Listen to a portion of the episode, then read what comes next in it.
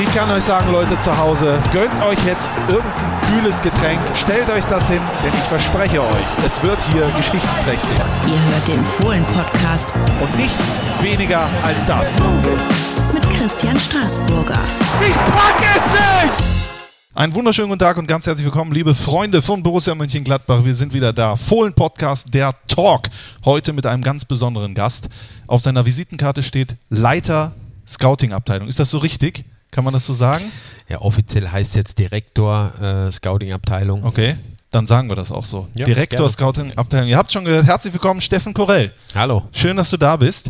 Äh, Hast du Danke. überhaupt jemals schon mal einen Podcast gehört oder irgendwas vom Fohlen-Podcast gehört? Doch. muss fairerweise sagen, ich musste erstmal Wikipedia aufschlagen, was Podcast überhaupt ist.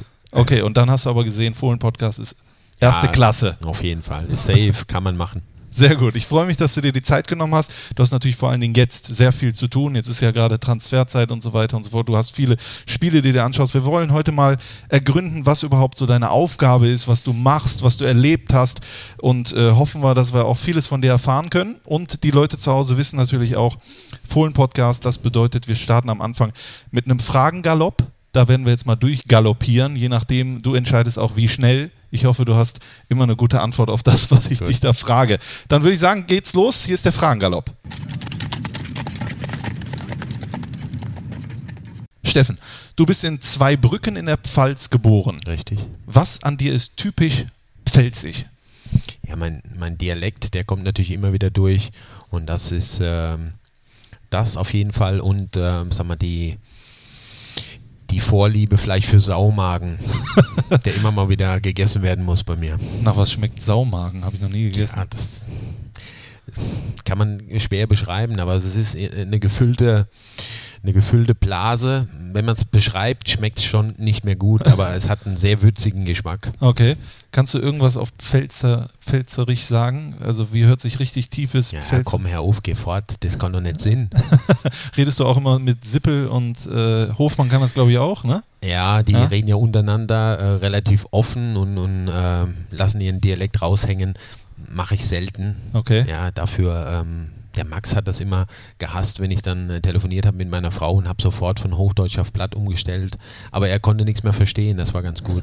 Geheimsprache, sehr gut. Ähm, was denkst du, in welcher anderen Sportart hättest du ebenfalls die Möglichkeit gehabt, Profi zu werden? ja, ich glaube, Leichtathletik war relativ schnell, da hätte ich was draus machen können. Aber ich bin froh, dass ich den anderen Weg eingeschlagen habe, weil der Aufwand wäre wesentlich höher, um, um den Ertrag zu erzielen, den man im Fußball äh, dann vielleicht hat. Das stimmt natürlich. Was kannst du überhaupt nicht gut? Ja, ich kann schlecht singen, obwohl ich mir das immer gewünscht hätte, ähm, im Chor dabei zu sein in der Schule, aber das hat nie gereicht. Du hättest gerne gesungen, ja? Ja, ich finde halt, äh, ich singe gerne.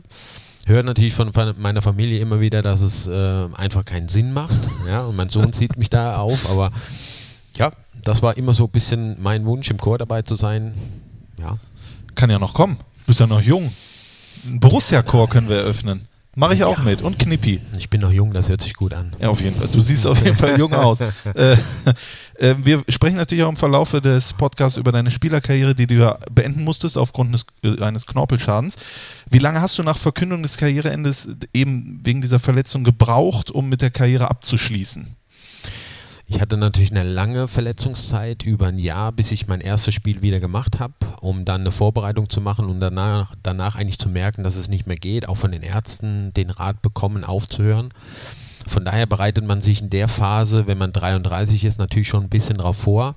Deshalb ist das Karriereende für mich nicht plötzlich gekommen. Ähm, trotzdem war es so, dass ich mich nicht danach gefühlt habe, dass ich mich fit gefühlt habe, weiterzumachen mir ist es dann dadurch leichter gefallen, dass ähm, für mich ein Job hier sich aufgetan hat bei Borussia. Dann fällst du nicht in so ein Loch und weißt nicht, was du tun kannst. Andersrum habe ich natürlich auch nicht die Phase gehabt, mal ein halbes Jahr vielleicht nichts zu machen und runterzukommen, zu reflektieren, Karriere ausklingen zu lassen. Aber ich bin froh, dass es so gekommen ist, weil sonst würde ich heute hier nicht sitzen und mit dir das Interview machen. Ja, ein Highlight deiner Karriere. das stimmt natürlich. Äh, manchmal weiß man irgendwann äh, dann, wofür das gut gewesen ist. Absolut. Ne? Äh, welche Serie hast du zuletzt durchgebinged?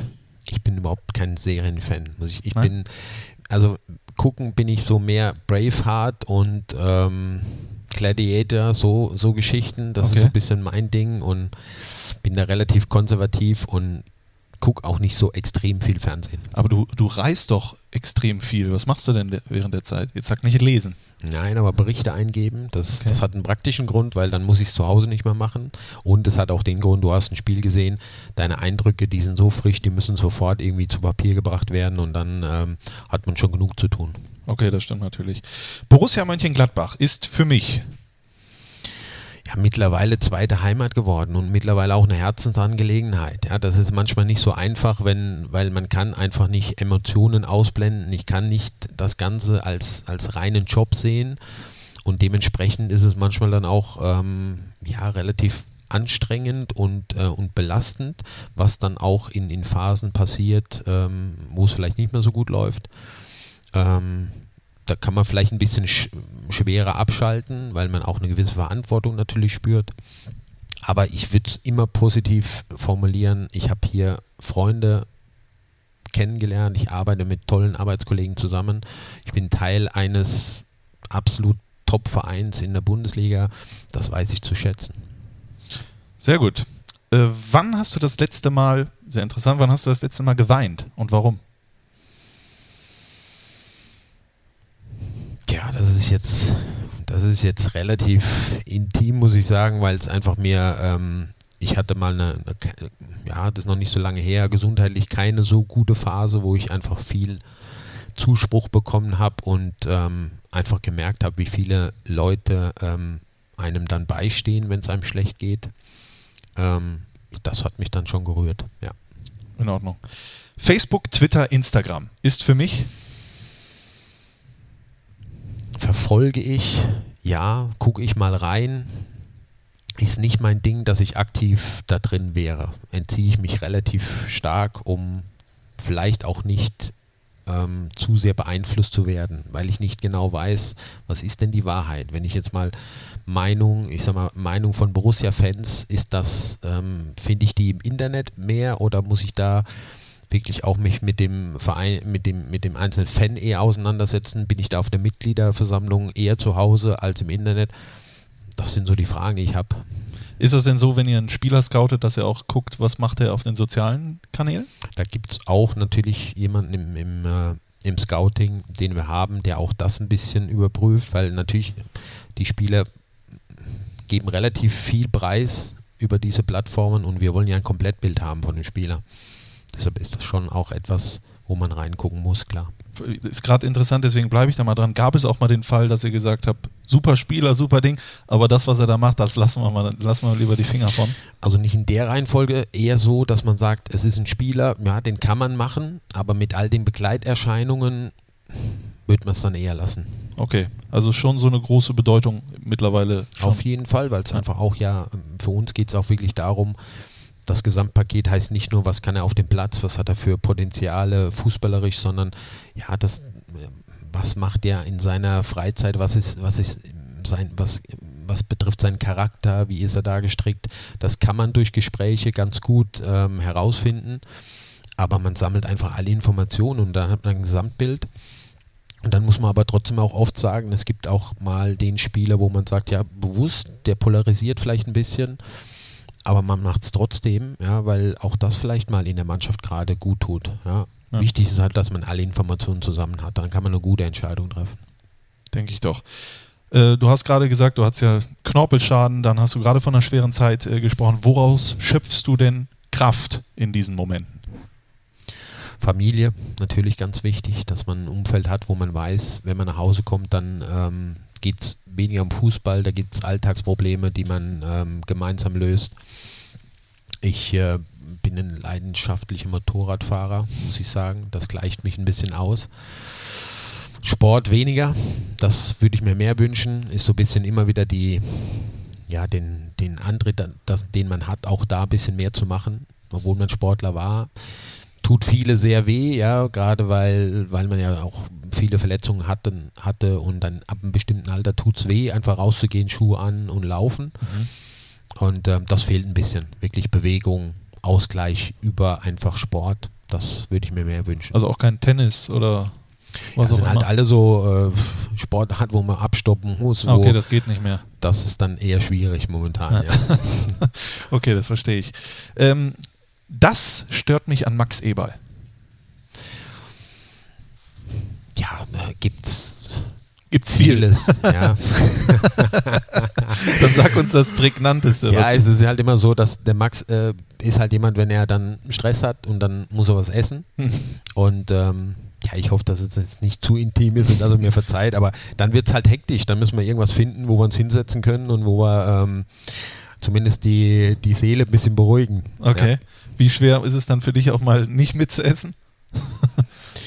Äh, Also überhaupt nicht schwer, ja, weil ähm, ich, klar, ich esse auch gerne. Ja, ich bin vielleicht jetzt ähm, nicht so, dass ich dann äh, gerade in, in so Stresssituationen vielleicht dann ähm, mein Blutzuckerspiegel nach, nach Essen verlangt. Äh, aber ich finde es trotzdem gemütlich. Ja, ist natürlich immer auch schön, in, in einer etwas lockeren Atmosphäre zusammen zu sein und zu reden. Okay.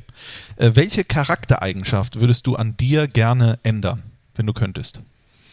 ja, vielleicht alles immer perfekt machen zu wollen. Ja, das ist, das ist eine, ich habe das immer als große Stärke empfunden, aber das ist natürlich dann in manchen Situationen ab und zu mal ein paar Prozent weniger und ähm, ein bisschen, ja, das Ganze auch von außen zu betrachten und nicht ständig so in dieses Rad sich reinzubegeben. Ja, das muss ich mir vornehmen. Ja, da, da lernt man nie aus, auch in, in meinem Alter nicht und ja, das, das ist es vielleicht, ja, weil es auf der einen Seite, ich will das nicht, weil es hat mich letztendlich immer angetrieben, auch zu Höchstleistungen, das gehört einfach dazu, aber ähm, trotzdem so eine gewisse Gelassenheit mal zu bekommen, ja, das ist auch wichtig, um, ähm, um nicht nur aus der Emotionalität auch Entscheidungen oftmals zu treffen.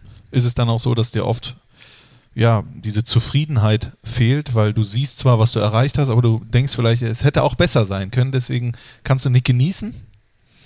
Das ist eh schwierig im Fußball, finde Ja. ich. Also wenn ich jetzt nur auf meinen Job beziehe, dann eher weniger, aber das ist dem Fußball eher geschuldet, weil einfach wir auch in den letzten Jahren viel erreicht haben, Champions League gespielt haben, du hast es erreicht, hast aber im nächsten Moment natürlich schon an die neue Saison gedacht. Ja, und ähm, ist nicht richtig, finde ich, auch für die Verantwortlichen im, im Hintergrund.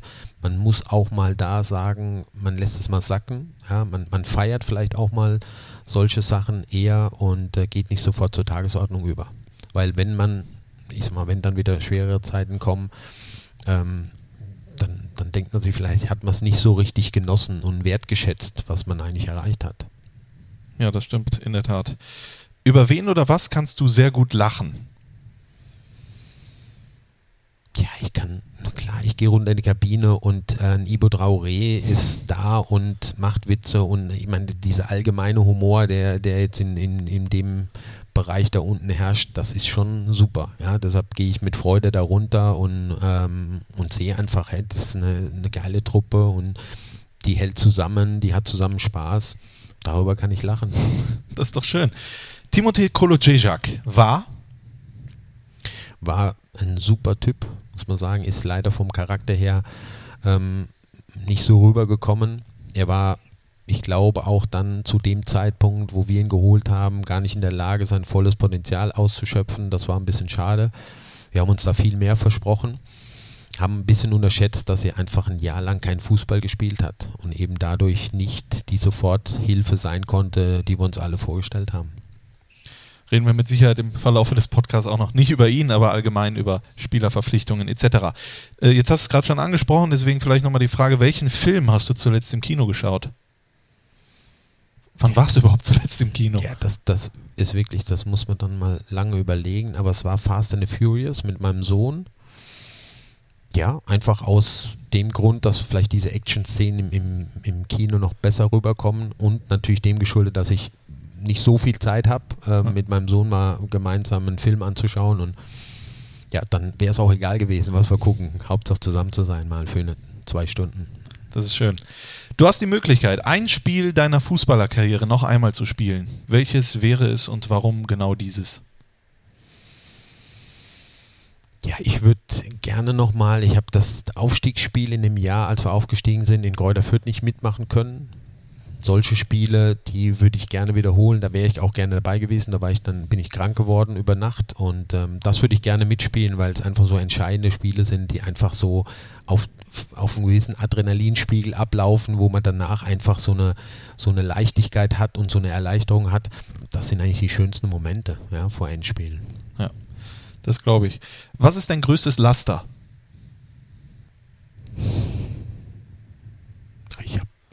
Größtes Laster, müssten andere beurteilen. Ich habe äh, ja sicher ein paar Macken und, und die, die sind eigentlich eher beschränkt auf Macken, die, die den Beruf betreffen. Ich bin zu Hause viel gelassener. Ich bin zu sehr ähm, 100% alles machen zu wollen auf der Arbeit. Ja, das, das ist, ein, ist das ein Laster? Ich, ich, das kann ich gar nicht. Da war ja, wären wir wieder bei Perfektionist. Ne? Laster, ne? es belastet mich manchmal, ja, weil es dann natürlich einfach ein, ein Druck ist, den man sich selbst auferlegt wie gesagt, habe ich vorhin schon gesagt, ja. ein bisschen mehr Gelassenheit würde mir gut tun. Aber lass dich jetzt dran. irgendwie so, dass du immer ständig Schokolade isst oder rauchst oder Alkohol trinkst du, glaube ich, auch gar nicht bis wenig. Das nicht. Ja. Schokolade ist eine Schwäche. Da muss ich echt immer sagen, ich muss mir vier Wochen vornehmen, jetzt mal keine Schokolade zu essen. Aber das ist, pff, ja, eine Schwäche. Okay. Auf jeden Fall.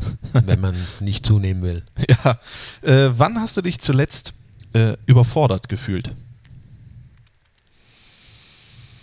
Ja, das, das kommt vielleicht ja nachher auch noch. Ich habe mich natürlich schon seit ähm, ja, ein paar, ein paar Jahre hört sich jetzt sehr extrem an, aber ich habe ja äh, zum Teil dann zwei Jobs gemacht. Ich war Teammanager ähm, und kümmere mich um die Mannschaft, kümmere mich um die Organisation. Du willst natürlich da auch deinen Job zu 100% ausfüllen. Habe dann aber ja vor acht, neun Jahren die Scouting-Abteilung übernommen und habe dann irgendwann feststellen müssen, beide zu 100% gut zu machen, ist eigentlich gar nicht möglich. Es hat zwar, ähm, es war zwar immer ein schöner roter Faden in meinem, in meinem Arbeiten, weil ich Spieler scoute, ich spreche mit Max, mit den Spielern zusammen, ähm, ich integriere sie in die Mannschaft, ich kann mit ihnen so die ersten Wochen begleiten und habe einfach einen, dadurch, dass ich Ex-Spieler war, auch einen, einen, guten Bezug und auch eine Möglichkeit zu sagen, so, so kommst du gut bei Borussia an. Das war top. Ja, aber ähm, es war in Summe, die Aufgaben waren zu viel und man musste das trennen. Und da gab es wirklich Phasen, wo man sich einfach ähm, überfordert fühlt, weil du genau weißt, ähm, das eine machst du nicht so, wie du dir das vorstellst und das andere eben auch nicht mehr. Ja? Und so bin ich heilfroh, dass wir das geändert haben und Christoph Heimeroth das jetzt herausragend macht bisher. Und das entlastet mich und ich kann mich auf die Kernaufgaben konzentrieren. Da werden wir sicherlich später nochmal ausführlich drüber sprechen. Denn das ist natürlich ein großes Thema. Äh, Entspannung und Relaxen und Abschalten ist auch ein sehr großes Thema, wenn man so einen stressigen Beruf hat wie du. Was machst du dann? Wobei kannst du so richtig entspannen und aus? Äh, ich muss schon, also mir, bei mir ist es so, ich zu Hause ist das schwierig. Ich muss schon auch weg. Ja, ich mache dann äh, schon mal einfach, habe ich vorhin schon erwähnt, einfach mal ein paar Touren und, und fahre mit dem Motorrad allein oder mit meinem Sohn. Wir haben jetzt drei Tage Holland gemacht, eine, eine Motorradtour mit meinem Vater zusammen. Das sind Sachen, da kann ich super runterkommen. Aber es muss dann damit verbunden sein, dass man auch wirklich, ja, auch örtlich mal wegkommt aus diesem aus Gladbach.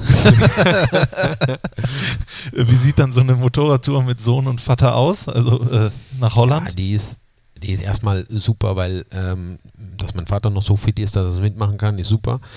Und ähm, es schweißt zusammen, weil viel passiert und weil es total chaotisch war.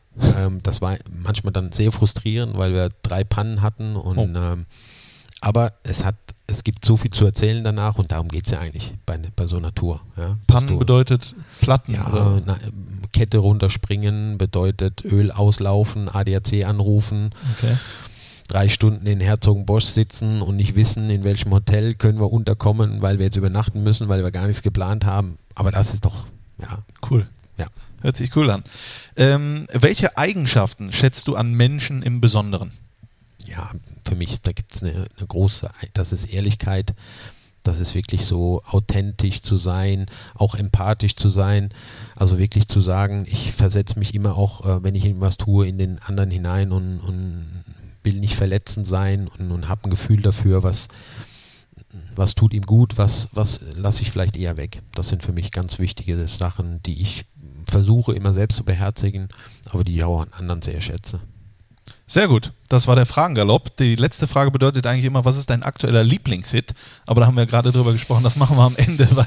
Äh, Muss ich nochmal in mich gehen. Musste nochmal in dich gehen. Ihr könnt aber dennoch auf die äh, Spotify-Playlist vom Fohlen-Podcast schauen und dort gibt es dann auch äh, am Ende drei Titel von Steffen Korell. Das ist versprochen. Ja. Ne? Das können wir versprechen. Dann, dann geht es gleich weiter äh, mit dem äh, Beginn der Karriere von Steffen Korell als Fußballer und da bin ich mal sehr gespannt, was er zu erzählen hat. Bis gleich. Hallo, ich bin Christopher Heimeroth und ihr hört den Fohlen-Podcast. Viel Spaß dabei. Da sind wir wieder. Fohlen-Podcast, der Talk mit Steffen Korell. Den Fragengalopp haben wir hinter uns gelassen. Und jetzt schauen wir mal, wie die Karriere gewesen ist von Steffen. Natürlich erstmal, wie du das alles selber einschätzt. Aber zu Beginn frage ich natürlich immer, ich glaube, SV Bottenbach war ja. dein erster Verein. Wie kam es überhaupt dazu, dass du deinen Eltern gesagt hast, äh, Papa, Mama, ich will Fußballer werden? Ja, so viel Auswahl hatte man früher nicht, wie vielleicht heute. Ja, und schon gar nicht, wenn du in einem 750 Seelendorf lebst. Da gibt es nicht fünf Sportvereine, da gibt es einen Fußballverein. Und dann geht man mit sechs da rein und äh, kickt sowieso schon vorher.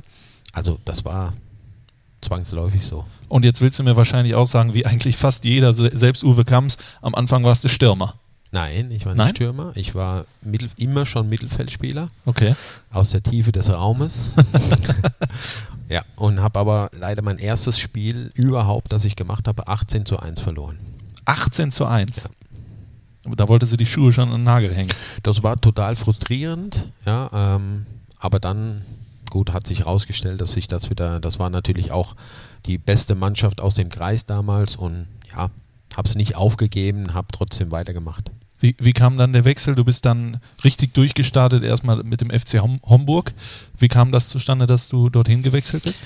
Gut, damals hat man Kreisauswahl gespielt, nannte sich das. Das war so ein bisschen die höchste Auswahl in dem Kreis. Dann, ähm, wo auch natürlich Scouts von Homburg dann geguckt haben. Homburg, muss man dazu sagen, war zu dem Zeitpunkt erste Liga. Das war natürlich erstmal auch ganz praktisch gedacht. Äh, du konntest Bundesliga-Fußball gucken, weil du eine Karte, eine Dauerkarte bekommen hast, wenn du dahin gewechselt bist. Für mich waren es 30 Minuten Fahrzeit, also möglich, dass meine Eltern mich dahin bringen. Ja, das waren so die Gründe und natürlich auch einfach, ja, du warst ja natürlich geschmeichelt von dem Interesse eines Bundesligisten dann. Der war dann aber auch irgendwann äh, im Laufe der Jahre wieder Zweitligist und da hast du dann irgendwann dein Debüt gegeben. Und ich habe mal gelesen, dass du dich an dein erstes Spiel wahrscheinlich bis zum Ende erinnern wirst. Was ist passiert? Genau, also es war so, dass eigentlich für mich war es eher für junge Spieler ist es manchmal so das Glück, dass so ein Verein dann in die zweite Liga absteigt, weil man dann wieder auf die Jugend setzt und sich besinnt, dass man ja auch gute Jugendspieler hat. Ja. Für mich kam es trotzdem überraschend nach, ja, weiß nicht, ich glaube, ich habe drei, vier Spiele dann bei der äh, zweiten Mannschaft gemacht. Und dann war halt Schalke-Spiel ähm, abends und ähm, ja, das war mein Debüt. Ich war nervös ohne Ende, muss ich sagen. Und ähm, nach 20 Minuten ist das Spiel abgebrochen worden, weil äh, so weil es so stark geregnet hat, dass du nicht weiterspielen konntest. Und ich kann mich daran erinnern, dass ich heilfroh war, dass es abgebrochen wurde, äh, weil es erstmal zu Ende war, ja, weil okay. der erste Schritt getan war. Aber äh, du hast schon gute 20 Minuten oder war es ja, war, dir anzusehen? Es war Ingo Anderbrücke, mein Gegenspieler. Okay. Ja, also kann man sich vorstellen, erstes Spiel Ingo Anderbrücke, schnell, beidfüßig und also ich muss da schon sagen, man verklärt vielleicht das so ein bisschen dann im Nachhinein, aber ich weiß auch, dass, dass das keine guten ersten 20 Minuten waren. Äh, du hast dennoch äh, einige Spiele gemacht für den FC Homburg. Wie, wie lange hat es denn gedauert, bis du, äh, ja, ich sag mal so, den Glauben an dich selber gefunden hast? Das kam dann eigentlich in, im ersten halben Jahr schon, wenn du dann ständig bei den Profis trainierst und hast dann deine Spiele, wo du ein, zwei gute Aktionen hattest, dann kommt das relativ schnell. Also nach zwei, drei Monaten war ich da auch Stammspieler und habe dann ähm, ja, relativ schnell auch ähm, in die zweite Liga da reingefunden, habe eine sehr gute Rolle da gespielt. Würdest du sagen, es gibt da irgendwie so einen Schlüsselmoment, ein Schlüsselspiel oder eine Begebenheit mit dem Trainer oder wie war das Verhältnis? Wo würdest du sagen, hast du gewusst, ich kann es packen? Hm, klar, es spielt ein Trainer eine große Rolle. Ähm, in meinem ersten Jahr war das natürlich mein absoluter Förderer, das hat mir geholfen, aber es gibt natürlich immer auch genau die Situation im Spiel, wo du merkst, hey, meine Qualität reicht, um da mitzuhalten. Ganz im Gegenteil, wenn du ein paar Sachen machst, die, die dich auszeichnen, ja, dann bist du, dann stehst du ein Stück weit über den Dingen. Ja, also das ist so ein bisschen der Glaube an die eigene Stärke. Ein Trainer, der dir vertraut, immer wieder spielen, obwohl du mal zwei Fehler gemacht hast Habe aber auch schwierige Zeiten erlebt. Ich habe ähm, mit Uwe Glimaschewski dann einen Trainer bekommen, ja, wo es halt ganz schwer war für junge Spieler, ja, weil das natürlich total harte Hand war, wenig Vertrauen, ja, und ob das jetzt ein 18-Jähriger war, die Ansprache war genau gleich wie für den 29-Jährigen. Damit konnte ich damals noch nicht umgehen, obwohl ich da schon ein Jahr zweite Liga hinter mir hatte. Du hast unter anderem mit Willi Landgraf dort zusammengespielt. Äh, Gibt es da irgendeine Anekdote? Ich meine, das ist, ich glaube, der immer noch Rekordspieler in der zweiten Liga. Hat ja, Ja, viele, definitiv. seine größte Zeit, würde ich sagen, hat er bei Alemannia Aachen gehabt, Ja. als er mit denen so einige Erfolge äh, feiern konnte. Aber was war das für ein Typ? Wie war das mit ihm zusammen in der Mannschaft? Ja, das war erstmal natürlich einer, der immer 100% gegeben hat. Linie rauf und runter. Ich habe rechts, ähm, rechtes Mittelfeld gespielt, er linkes Mittelfeld, Flügelzange sozusagen. Und ja, das war fußballerisch natürlich nicht herausragend, aber totale Identifikation, totale Mentalität. Ein super Typ. Wir waren zusammen auf dem Zimmer. Leider gab es damals halt nur ähm, sogenannte Ehebetten, also Twinbetten, da konntest du nur von träumen. Und es war halt so einer, der immer die Nähe gesucht hat. Ja, jetzt ohne, dass man da jetzt was, äh, was dabei denkt, aber das war dann schon, ähm, ja, da haben wir uns immer drüber lustig gemacht, ja, weil es einfach dann ähm, manchmal zu eng war und ich habe die Matratze auf den Boden legen müssen. Was heißt das? Hat er Ja, im Schlaf im halt. Sch- ja, gekuschelt im ja, Schlaf, ja. War damals schon liiert mit seiner Freundin, hat die wahrscheinlich vermisst. Und, Da musste der Steffen Korell her. sehr, sehr interessant. Der ist, der ist auch heute auch Jugendtrainer beim FC Genau, Schalke 04. Ihr genau. habt immer noch Kontakt. Gab es mal eine äh, Überlegung, ihn mit seiner ganzen Mentalität hier nach Mönchengladbach zu holen?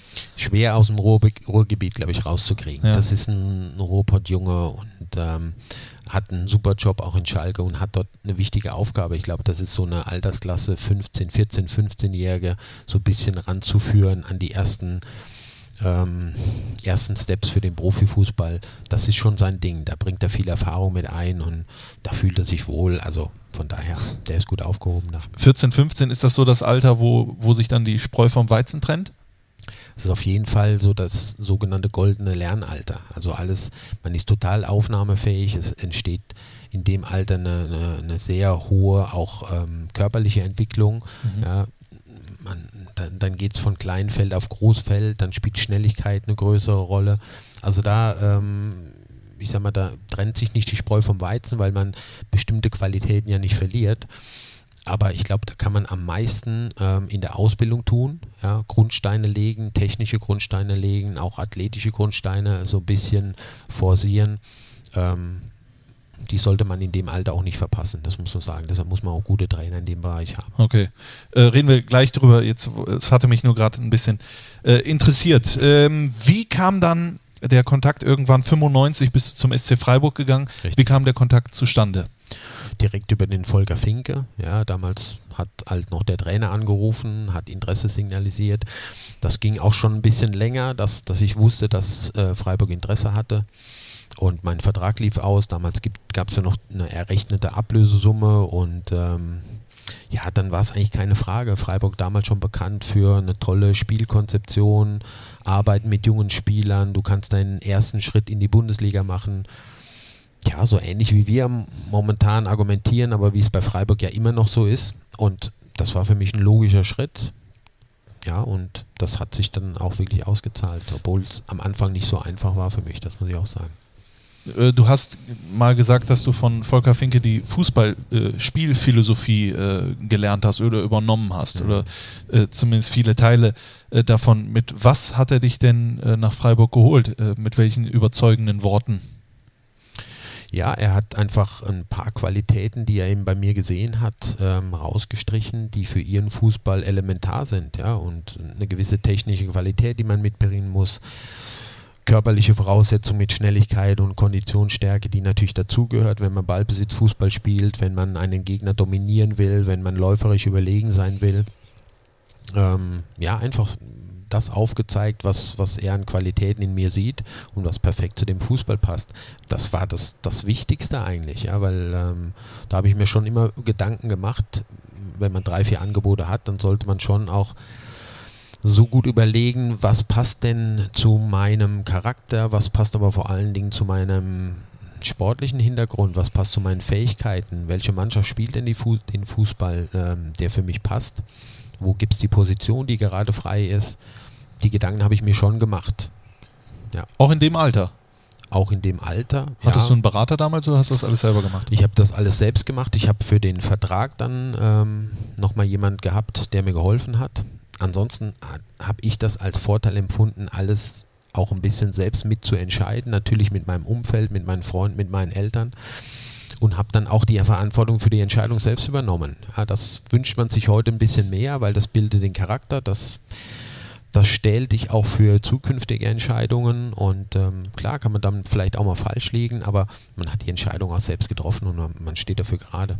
Jetzt gehe ich davon aus, wenn du sagst drei, vier Angebote, da gab es mit Sicherheit auch das ein oder andere, wo ein paar mehr Eurönchen oder damals D-Mark bei rausgesprungen wären. Wie wichtig oder woher hattest du diesen Background zu sagen, das ist nicht das Wichtigste, sondern das Wichtigste ist das, was du gerade angesprochen hast? Äh, kommt das von den Eltern? Kommt das äh, über die Erziehung oder hast du dir selber angeeignet? Ja, ich habe das eigentlich immer so erfahren in meiner Karriere, auch bis zum Ende, bis, bis jetzt, dass man einfach seinen Weg gehen soll, Bauchentscheidungen treffen soll und in dem, was man macht, zu 100% gut sein soll und dann eh der nächste Schritt kommt. Ja, also und für mich war, ich habe auch gar nicht mit anderen über, über Geld gesprochen, weil es für mich erstmal um die sportliche Perspektive ging. Der Schritt damals von der zweiten Liga in die erste Liga war finanziell trotzdem natürlich riesig. Ja, also von daher gab es da keine großen Überlegungen, an Geld zu denken. Okay. Ja, wenn man das so sagen kann, Ja. äh, definitiv. Ähm, was ich jetzt gerade noch äh, versucht habe rauszufinden, ist, äh, wie war das denn bei dem Anfang der Karriere oder überhaupt mit den ganzen Zielen, die man hatte als, äh, als kleiner Junge? Äh, inwiefern waren die Eltern da Background? Äh, haben die dich unterstützt oder haben die gesagt, ah, willst nicht was, was Richtiges lernen oder, oder sonst irgendwas? Also sie haben immer natürlich drauf gedrängt, dass ich meine Schule zu Ende mache. Drauf gedrängt, Ausbildung, das war schon mehr ich. Ja, ich habe dann ähm, eine Ausbildung zum Industriekaufmann gemacht, als ich schon Profi war in Homburg. Ist vielleicht heute ein bisschen schwieriger, aber das war für mich damals wichtig, für meine Eltern wichtig. Würde ich auch heute immer noch sagen, muss man versuchen, Abitur auf jeden Fall zu machen, beziehungsweise Schule zu Ende zu machen. Dann zu versuchen, neben dem Fußball noch was zu machen, sich weiterzubilden, das ist möglich. Das hat mir gut getan. Mir hat es immer geholfen. Ich habe mich gefreut aufs Training, weil ich natürlich von bis, ja, bis 14 Uhr gearbeitet habe und habe mich auf jedes Training gefreut. Ja, und habe das wertgeschätzt, was ich dann habe als Profi. Und ähm, das hat mir geholfen, so über manche, über manches hinwegzusehen, wo andere gemeckert haben, ja, jetzt machen wir wieder einen Lauf, ja, sage ich, ich mache besser einen Lauf, als dass ich im, im, irgendwo in, im Lager irgendwas wegsortieren muss. Ja, das stimmt natürlich. Ähm, du hast gerade selber angesprochen, dass die Anfangszeit in Freiburg, jetzt haben wir zwei, drei Sprünge hinter uns, äh, dass die Anfangszeit in Freiburg ein bisschen schwer war. Hast du das Ganze unterschätzt oder war der Unterschied zwischen zweiter und erster Liga einfach zu groß? Der war groß, der auch deshalb, weil es natürlich eine, schon eine Mannschaft war, die extrem eingespielt war. Die ähm, im letzten Jahr, bevor ich gekommen bin, sind sie Dritter geworden, haben eine fantastische Saison gespielt, haben den Kader zusammengehalten, außer Cardoso, den haben sie verloren. Dann war es eben schon schwer, da reinzukommen. Also es war eine eher eine verschworene Gemeinschaft als, ähm, als eine Mannschaft, die ich so empfunden habe, dass sie neue Spieler überragend integriert. Ja, das war damals eher nicht so, man muss, musste sich da durchbeißen. Ich, mein Konkurrent war, war Ralf Kohl, also eine, eine Maschine auf der rechten Seite. Da musste dich erstmal durchsetzen, wo vielleicht auch die Mitspieler sagen, warum haben sie den denn überhaupt geholt? Wir haben doch Kohl. Ja. Das waren so Sachen, musste ich auch lernen, ja, und ähm, hat ein bisschen gedauert, dann konnte ich mich durchsetzen, aber das, auch das war wichtig, ja, nicht wegzulaufen vor so, vor so einer Herausforderung, sondern einfach all da, alles zu versuchen, alles reinzulegen, um bis zu dem Punkt, wo man dann sagt, jetzt geht es wirklich nicht mehr weiter. Den gab es zum Glück nicht und irgendwann habe ich dann den Weg in die Mannschaft gefunden. Bedeutet also, du hast auch keine Gedanken gehabt, das ist hier ein Fehler gewesen, ich äh, sollte lieber woanders hin. Nein. Ich hatte natürlich auch dann nicht die Möglichkeit, sag mal, ich hatte nicht einen Berater, der vielleicht nach drei Monaten dasteht und sagt, okay, komm, hast jetzt nicht gespielt, jetzt gehen wir woanders hin. Das hat mir gut getan, ja, einfach durchzugehen und, und sich durchzubeißen und nicht beim ersten Gegenwind umzufallen, gehört dazu, finde ich, ja, zur Persönlichkeitsbildung. Wie war der Typ äh, Volker Finke? Ja, sehr akribisch, ähm, natürlich ein hochintelligenter Mensch auch, ja, mit dem du über alles reden konntest. Trotzdem auch, ich würde sagen, auch hart. Ja, ähm, ich habe dann den Fehler gemacht. Ich bin äh, beim ersten Training bin ich vorgefahren und hatte, ich meine, ich war 23, ich hatte ähm, drei Jahre schon zweite Liga gespielt. Ich habe mir ein ein Peugeot Cabriolet geleast, 306 oder weiß nicht, damals war es vielleicht noch 205 oder so, also jetzt kein Protzwagen. Und äh, ich musste bei ihm direkt antanzen und er sagte, was ich schon erreicht hätte, dass ich so einen Wagen jetzt fahre. Also da, so, so ging es los, ja. Wo ich dann auch wusste, hoppla, mh, hm, so ein paar Werte werden hier halt gelebt und werden hier anders gesehen.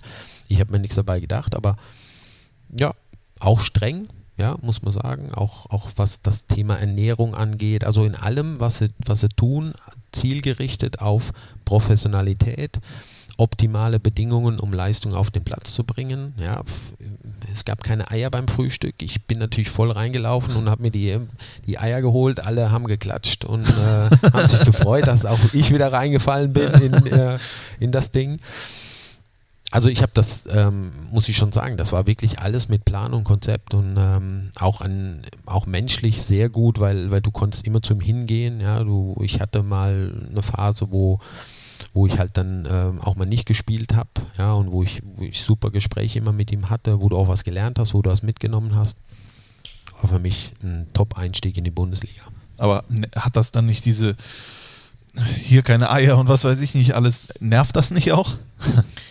Ja, heute wird's, ähm, heute wäre es selbstverständlich, da würdest du gar nicht drüber nachdenken. Also heute, klar, heute ist ja wieder, heute darf man wieder Eier essen, aber ähm, heute ist, ist dieses zielgerichtete, sagen wir, alle Bedingungen ausgerichtet auf, auf leistungsfähigen Fußball, ist Normalität. Damals war es etwas Außergewöhnliches, etwas, was man vorher nicht kannte du auch im, im, haben wir im ersten Moment gedacht hast, muss das jetzt sein? Was, ja, aber klar, mit der Zeit kommt man dahinter, was dahinter steckt und ähm, auch was vielleicht ein Auto für eine Außenwirkung hat für einen Fan, der sich so ein Auto in seinem Leben nie leisten kann. Ja, muss man das dann machen oder muss man das so ähm, alles so raushängen lassen, was man an Geld verdient? Ja, da kann man lange drüber, drüber reden und streiten. Würdest du sagen, das ist typisch deutsch oder ist das allgemein äh, auf der Welt so? Ich meine, äh, ich denke, dass Deutschland schon sehr oft dafür bekannt ist, dass es eine Neidgesellschaft äh, gibt. Und äh, weil ich denke, im amerikanischen Sport zum Beispiel werden die Leute dafür noch, äh, wird da noch applaudiert, wenn die da mit einem Riesenwagen, der kann auch noch Gold sein und so weiter und so fort. Und hier ist es halt, nehmen wir mal Aubameyang, der fährt mit einem goldenen Auto durch Dortmund, äh, ist halt immer eine, Schlag eine Schlagzeile wert. Ich finde es immer wichtig, dass man differenziert guckt, ähm, nicht nur eben das Auto eines Spielers sieht, sondern wie verhält er sich ansonsten und ähm, dass man da auch nicht alles an, an Statussymbolen festmacht, was jetzt den Charakter des Spielers angeht, dass man sich die Mühe macht, wenn man schon sagt, hey, was ist denn das für einer, dass man sich vielleicht mit dem Spieler dann auch mal beschäftigt. Andersrum, natürlich muss man auch sagen, ich weiß, was ich als Spieler tue. Ja, ich, ich weiß, dass das vielleicht auch mal aneckt, wenn ich, wenn ich den und den ähm, Wagen fahre oder halt mich, mich öffentlich so positioniere dass man dann auch mal irgendwann mehr im Fokus steht, damit muss ich dann leben. Aber das muss ich auch aushalten dann als Spieler. Aber ich, typisch deutsch würde ich gar nicht sagen. Natürlich wird es vielleicht in anderen Ländern ein bisschen anders gehandhabt. Aber ähm, wie gesagt, man sollte das natürlich alles differenziert dann auch sehen und eben den, den Spieler immer als Ganzes auch wahrnehmen. Ja. Ja. Viele vergessen ja, dass hinter so einem Spieler tatsächlich auch noch ein Mensch steht. Sollte man ne? nicht meinen, ist, das ist wirklich so. Ist ja. wirklich so. Und der. Mensch, äh, Steffen Gorell, hat sich dann auch immer besser äh, zurechtgefunden äh, in Freiburg. Ebenso äh, der Spieler. Was würdest du sagen? Äh, es war ja auch eine, immer ein Auf und Ab mit dem SC Freiburg. Du hast selber gesagt, Dritter geworden, aber auch äh, schwere Zeiten erlebt. Was war so die beste Saison? Was war so das beste Spiel, an das du dich erinnern kannst, was du für den SC Freiburg absolviert hast? Ja, ich habe zwei Tore gemacht in, äh, in Freiburg und habe zweimal in Kaiserslautern getroffen. Und welch war, Zufall. Ne? Ja, welch Zufall als Pfälzer. Natürlich, ja. das, das hängt einem dann immer hinterher und man, viele sprechen einem darauf an noch. Es war ein, ich glaube, 35 Meter Schuss dabei. Das bleibt in Erinnerung. Das waren einfach sensationelle Ergebnisse oder Erlebnisse. Aber Natürlich auch der Aufstieg, den wir dann geschafft haben, nachdem wir mal runtergegangen sind, wo ich Kapitän war der Mannschaft, wo, wo wir eine tolle Truppe hatten. Und äh, wo ich auch im, im, im letzten Spiel nochmal ein Tor dazu beitragen konnte, dass wir aufsteigen, das vergisst man nicht. Wer war dein bester Mitspieler? Also ich muss sagen, Cardoso hat ja dann zwar in Freiburg nicht mehr mit mir gespielt, aber war in Homburg mit Sicherheit herausragend, ja, weil es einfach ähm, genialer Techniker war, so ein bisschen Juan Arango auch, was die Schusstechnik angeht. Dann gibt es aber auch andere, die man vielleicht gar nicht so im Kopf hat, aber ein Andreas Zeyer in Freiburg, Mhm. total kompletter Spieler, der ähm, Laufstärke, Technik überragend vereinbart. Ja, und, und gut, hier habe ich mit Ari zusammengespielt, der für, ich sag mal, für heutige Verhältnisse, wenn du einen Neuner suchst, dann würdest du dir einen Ari van Lent nochmal wünschen, die Ja. heute aussterben. Aber ich finde auch, für mich war es immer ein Gesamtpaket, weil der herausragende Spieler, ähm, der passt auch nicht in jede Mannschaft, die Mischung muss stimmen. Beste Gegenspieler würde ich fast sagen. Olli Neville war immer sehr schwierig, muss ich sagen. Ja. Ulf Kirsten, Oliver schwer zu Neville? verteidigen. Weil er so flink war, so klein und so äh, beweglich. Ja. definitiv. Und natürlich auch ein Bärenschuss. Ja. ja. Ähm, wann, oder sagen wir mal so, das hört sich ja alles sehr an, du hast dich sehr wohl gefühlt beim SC Freiburg, du hast deine Spiele gemacht, du warst Kapitän, ihr hattet Erfolg. Äh, wann war für dich klar, ähm, dass du den Verein verlassen willst, Schrägstrich musst, oder äh, äh, wann kam Borussia Mönchengladbach dann irgendwann Mhm. in dein Leben? Also wohlgefühlt, äh, sag mal, dann das letzte Jahr war für mich in Freiburg nach fünf Jahren war so, dass ich nicht mehr umstri- unumstrittener Stammspieler war. Ich war so in einer Rolle mit, mit 28, war ich da, glaube ich. Ähm, ja, es war eigentlich keine Frage mehr. Man verlängert mit mir. Ich hatte noch ein Jahr Vertrag und ähm, ja, würde gerne, äh, sie würde gerne haben, dass sie, äh, dass ich da bleibe. Ich habe mich aber nicht mehr so wichtig gefühlt, wie ich es vielleicht noch in mir hatte. Ich war noch fit, ja, ich war ehrgeizig und habe aber nicht mehr alle Spiele gemacht. Und zum richtigen Zeitpunkt, muss ich sagen, hat der Christian Hochstetter mich angerufen und ähm, ich bin hochgefahren. Ich habe den Hans Meyer getroffen nach dem Spiel und habe die Riesenhände einmal geschüttelt und ja, ich, das hat sich einfach toll angehört. Ja, da, da kommt mal wieder jemand und, und sieht komplett nochmal deine Stärken und nicht nur deine Schwächen ja, und sagt, Mensch, wir haben ein totales Interesse. Wir sind zwar in der zweiten Liga aktuell, wir konnten, sie konnten aber in dem, zu dem Zeitpunkt noch aufsteigen. Ich war aber auch dann letzten Endes so begeistert, ähm, dass ich mir auch zweite Liga hätte vorstellen können. Ja, und habe dann auch relativ zügig zugesagt, ja, weil ich einfach nochmal eine neue Herausforderung wollte. Nicht nur verwalten wollte und sagen, jetzt lässt du das ausklingen in Freiburg, sondern einfach nochmal das Gefühl, woanders nochmal eine wichtige Rolle zu spielen.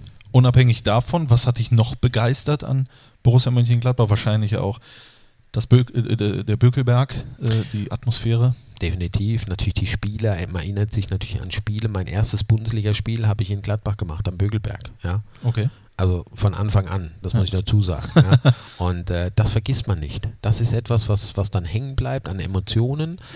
Aber dann ist es natürlich trotzdem auch bei aller Tradition, um, um das Wissen dieses, dieses, dieser Strahlkraft dieses Vereins, waren es einfach auch die Personen, was der Trainer und was der Sportdirektor, die einfach ähm, einen überzeugen. Ja, auch von einer gewissen Philosophie, von einem Weg, den man gehen will. Darum geht es dann auch, ja, dass man, ja, klar ist das dann Borussia Mönchengladbach, aber ich will natürlich als Spieler auch hören, was habt ihr denn vor mit mir? Ja. Hast du deine Frau eigentlich in Freiburg kennengelernt? Oder Meine Frau habe ich in Homburg in kennengelernt. Hamburg? Ja. Also Und, äh, dementsprechend schon relativ lang. Schon relativ lang. Das, ja, äh, immerhin, das gibt es ja heutzutage auch nicht mehr Ja, so ja, häufig. Äh, inwiefern muss da dann nochmal zu Hause gesprochen werden oder war das klar, egal wo du hingehst, ich komme mit? Zu dem Zeitpunkt hatten wir noch keine Kinder. Ja, der Paul, mein Sohn, ist ja erst auf die Welt gekommen, als wir hier dann waren, als wir im, ersten Jahr ähm, hier aufgestiegen sind. Dann muss man das nicht berücksichtigen. Trotzdem hat ja meine Frau auch in Freiburg gear gearbeitet, hat sich sehr wohl gefühlt, hat Freundschaften aufgebaut, genau wie ich. In fünf Jahren entsteht da natürlich was. Ja. Trotzdem geht man natürlich auch so eine Beziehung ein und weiß, was auf einen zukommt. Ja, sie hat von Anfang an alles mitgemacht. Ich habe sie zum Glück noch kennengelernt. Äh, Da war ich noch nichts, da war ich noch kein Profi. Also ähm, hat sie wirklich dann auch den Steffen Korell genommen und nicht den Fußballer. Okay. Ähm, aber es ist natürlich auch immer schwer, man muss abwägen und ich kann ja nicht sagen, ich bin jetzt da der Nabel der Welt und nach mir richtet sich alles. Aber da muss ich sagen, habe ich eine tolle Frau, die mich in allem unterstützt und ähm, dann auch für sie klar war, dass sie mitgeht. Die sogar gesagt hat, da gehe ich nach Mönchengladbach. Ist ja auch eine schöne Stadt. Ne? Ja, gut, das hat, aber auch das hat keine Rolle gespielt. Ich habe jetzt keine Frau, die sagt, aber pff, wir müssen dann aber auch in Düssel Düsseldorf wohnen, weil ich muss ja jeden Tag nochmal Äh, auf die Kühe. raus. Ja. Das Minto hier ist ja auch, aber das gab es damals ja gar nicht. Äh, aber die Hindenburgstraße ist auch nicht schlecht. Kann man auch einkaufen. Wie war die Anfangszeit in Mönchengladbach? Hast du das, was, du, was dir gesagt wurde, wurde das von Anfang an oder hat, äh, äh, ja, umgesetzt oder hattest du auch deine Anlaufschwierigkeiten?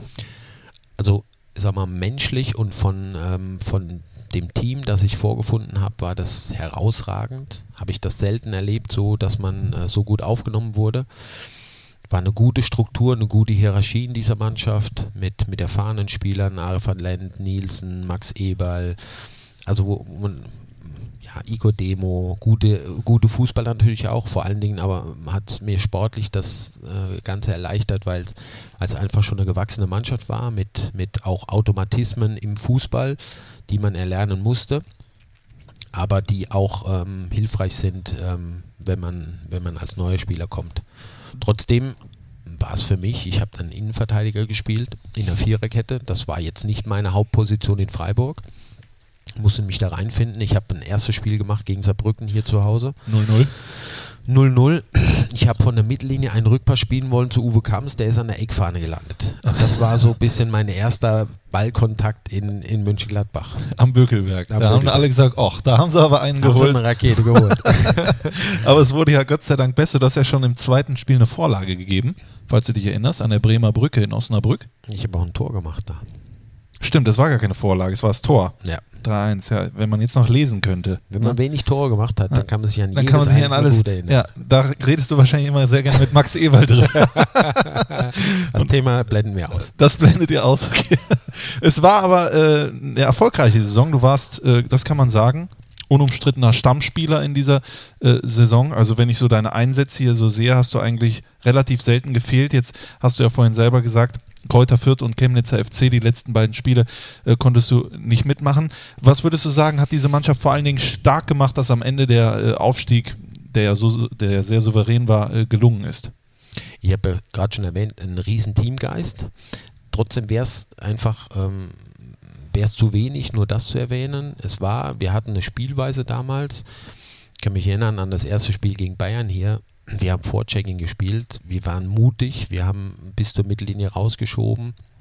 Nicht ohne Risiko, aber es war, wenn man die heutigen Spiele betrachtet, es war schon relativ modern. Ja, es war, ähm, es war alles sehr, es war durchgeplant. Man hatte, man hatte wirklich eine, eine Spielkonzeption. Das hat uns ausgezeichnet. Wir haben alle dran geglaubt. Ja, und ähm, die Mannschaft hat sich das über die zweite Liga erarbeitet. Ja, man hat so, so ein bisschen, wie man das vielleicht von Leipzig jetzt hat. Man hat eine Spielphilosophie kann das verfeinern über eine zweite Liga, um dann in die Bundesliga zu kommen und hat ein, ein etwas Fertiges schon da, ja, auf das man sich verlassen kann.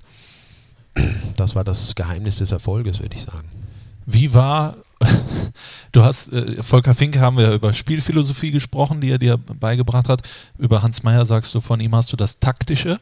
Wie war das Menschliche mit Hans Meyer zusammen? Gut, ja, also ich habe ähm, Hans Meyer in verschiedenen Facetten ja auch kennenlernen dürfen, auch später nochmal als Trainer und dann war ich ja nur Teammanager. Aber als Spieler hat er natürlich, habe ich davon profitiert, dass ich zu den Führungsspielern gehört habe, mit denen er viel gesprochen hat und uns einbezogen hat in Entscheidungen. Einbezogen, die Entscheidung hat er selbst getroffen, klar. Ähm, und ja, je mehr du natürlich mit einem Trainer Kontakt hast und redest, umso mehr verstehst du ein bisschen den Fußball, den er spielen will. Und ähm, fühlst dich zugehörig, fühlst dich natürlich auch wichtig ähm, und ähm, gehst ein Stück weit mehr durchs Feuer für den Trainer. Das, das war schon mein Gefühl auch, dass man immer auch, wenn mal Kritik aufkam, hat man seinen Trainer verteidigt. Wie wäre der 18-, 19-jährige Steffen Korell mit Hans Meyer zu der Zeit zurechtgekommen? Wäre schwieriger gewesen, glaube ich, weil man verschiedene Sachen noch nicht überblickt hat. Was will denn der eigentlich von mir? Warum kritisiert er mich ständig? Warum schreit er mich auch an? Ja, der Hans war oftmals auch laut und hat, hat ähm, ich sag mal, die 90-Minuten-Einheit, die standest du immer unter Strom, weil er hat extrem viel gecoacht und wollte 100% Leistung. Ähm, und wenn du 100% Leistung gebracht hast, dann warst du auch immer auf dem Punkt fit. Aber das war die Voraussetzung. Und das hat er mit einer Art äh, demonstriert, die, die hart war und die Leistungen herausgekitzelt hat. Wenn ihr euch heute über den Weg lauft, äh, und das passiert ja häufiger, äh, Hans Meyer ist ja Teil des Präsidiums. Gibt es da so Anekdoten aus der Zeit, über die ihr immer sprecht und die, die du uns vielleicht mal verraten kannst? Klar, immer mal wieder. Ne? Der hat, er, hat, er war ein, ein Mensch natürlich mit sehr viel Humor, mit sehr viel Ironie. Ich weiß, dass ich immer dass wir uns mal um einen, in Duisburg um einen Freistoß gestritten haben, den der Markus Osthoff dann, glaube ich, reinschießt wo er von draußen irgendwas andeutet und dann hat er mich nach diesem Freistoß rausgeholt und ich war schon froh, jetzt gibt er mir Anweisungen, dann sagt er, ja gut, dass du nicht geschossen hast und hat mich wieder reingeschickt. Also solche Sachen, wo du ja völlig perplex bist, dass, dass einer in, in dem wichtigen Bundesligaspiel dann plötzlich äh, so einen Scherz macht. Ja, das waren tolle Erlebnisse, ja, und ähm, ich schätze ihn, ich schätze ihn vor allen Dingen als Ratgeber auch. Ich meine, wir haben vor Jahren hier angefangen und wir waren beide jung, Max und ich, und wir hatten einen Hans Meyer und einen Rainer Bonhoff an der Seite, um sportliche Entscheidungen zu treffen, um die Erfahrung mitzunutzen. Und das haben wir ganz ausgiebig getan. Ja? Und ähm, da kann man dankbar sein, da kann der Verein auch dankbar sein, solche Leute an der Seite zu haben. Und ich finde, auch die muss man bei der Stange halten, weil ähm, das ist auch ein Teil der Stabilität, die diesen Verein mittlerweile ausmacht. Wir reden über eine finanzielle Stabilität, die dieses Präsidium über Jahre hinweg hatte und die sportliche Stabilität kommt natürlich auch aus einem fußballaffinen Präsidium. Definitiv.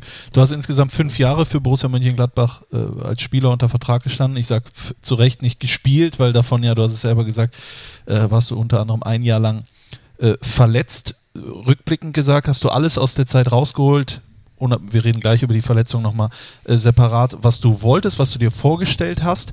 Wie war die Zeit? Würdest du sie als sehr schön bezeichnen oder würdest du sagen, da war mehr drin? Gladbach-Zeit? Gladbach-Zeit, genau. Ja, ich glaube, mehr drin. Ich, ich habe ja vorhin schon gesagt, wenn man natürlich ähm, sowieso schon immer versucht, 100% zu geben. Ich hätte mir manchmal vielleicht mehr Gelassenheit gewünscht, auch, auch manchmal in, in Spielen Gelassenheit gewünscht, ähm, um vielleicht mehr über den Dingen zu stehen. Das sind so ein paar Sachen, aber das sind eher so weiche Faktoren. Ich glaube nicht, dass ich irgendwas verpasst habe, sondern ich habe hier ähm, ganz eine, eine, sehr schöne Zeit verbracht. Natürlich noch in einer Zeit, wo mit Gladbach eben, ähm, ja, damals hättest du Einstelligkeit gefeiert und war immer wichtig, dass man diese 40 Punkte hat. Und das waren die Ziele. Ja, ich habe natürlich nicht die Zeit erlebt, wo es vielleicht mal möglich gewesen wäre, auch international zu spielen. Das habe ich nur mit Freiburg einmal gehabt. Das sind Sachen, mit so einem Traditionsverein durch Europa zu ziehen, das als Spieler zu erleben, ich habe es jetzt als Verantwortlicher erlebt, das wäre natürlich nochmal herausragend gewesen. Das war mir nicht vergönnt. Aber ich habe mich nicht weniger gefreut, als wir vier Spieltage vor Schluss in meinem ersten Jahr dann ähm, in Cottbus mit einem Wahnsinnstreffer die Klasse gesichert haben. Die Freude war genauso groß wie, wie der Einzug vielleicht in die Champions League. Ja? Also das war einfach, je nachdem, was du für Ziele hast und was für Möglichkeiten du hast, musst du auch sowas feiern, ja? weil es einfach immer wieder nicht selbstverständlich ist, dass so ein Club dann auch in der Bundesliga spielt. Ja? Gibt es ein Spiel im Trikot von Borussia Mönchengladbach, du hast jetzt gerade das Cottbus-Spiel angesprochen, an was du immer sehr gerne äh, zurückdenkst?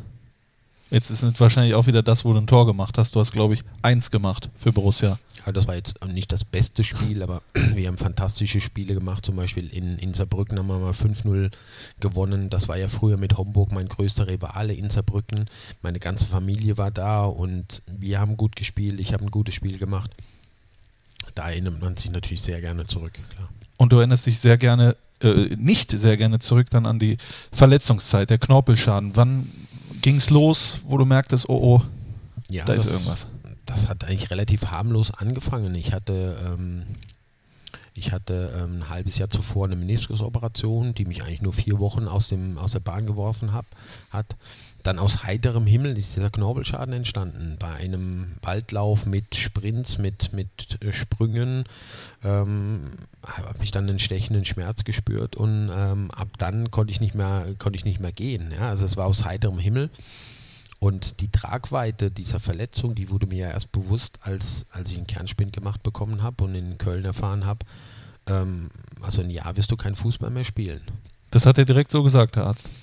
Ja, ich, ich, er sagt dann, du kannst froh sein, wenn du nochmal spielen kannst, also das war relativ offen, ja, und Ja. wenn du das natürlich hörst, klar war ich 33, dann weißt du auch, dass das Ganze endlich ist, aber wenn du dich natürlich, wenn du herausgerissen wirst aus einem Status Stammspieler, du bist fit, du bist gesund und deine Karriere steht auf dem, auf dem, äh, auf dem Scheid Scheideweg, ja, dann, ja, dann war das ein, das war die größte Enttäuschung, die ich hatte bisher in meiner Karriere. Das muss man schon sagen. Wie bist du dann damit umgegangen? Hast du, nachdem du das vielleicht ein, zwei Tage hast sacken lassen, gesagt, ich greife aber nochmal an, ich komme nochmal zurück oder hast du dich irgendwie abgefunden oder eingesperrt oder Ja, ich habe, ich musste das verarbeiten. Ich hatte gar nicht die Aussicht, dass ich erstmal kämpfe ums Comeback, sondern ich, ich musste mir ganz kleine Ziele setzen. Ne? Also ich habe dann erstmal war wichtig, dass die Operation gut verläuft, weil es eine komplizierte damals Operation war, die auch noch nicht bei so spiel vielen Spielern durchgeführt wurde.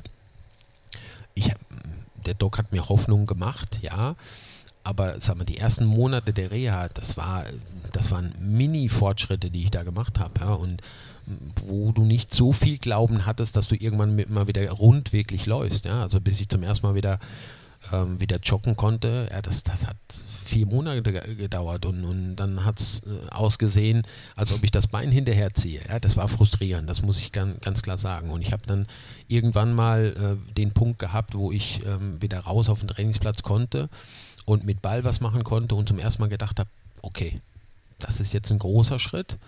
Ähm, der größte Schritt, der stand aber bevor, nämlich ähm, hält das Knie der Belastung stand. wie, wie schafft man da den Kopf auszuschalten? Weil man denkt wahrscheinlich die ganze Zeit nur ans Knie, wenn man dann auf dem Feld steht. Definitiv. Und, und natürlich dreht sich auch in dem Stadium noch alles um Fußball. Und man versucht alles, diese Karriere fortzusetzen. Deshalb ist es schwierig dann zu sagen, ich konzentriere mich jetzt auf Familie und die unterstützt mich. Haben sie, aber dein Lebensinhalt ähm, fällt natürlich von heute auf morgen weg. Es hilft, wenn man diesen Background hat, dass man sagt, okay, wenn es dann zu Ende geht, dann äh, bin ich gut abgesichert. Ich habe aber auch eine Möglichkeit, eine Karriere nach dieser Karriere noch zu machen. Also sagen wir, ab 26, 27 habe ich angefangen, in Freiburg schon mir Gedanken zu machen, was mache ich danach.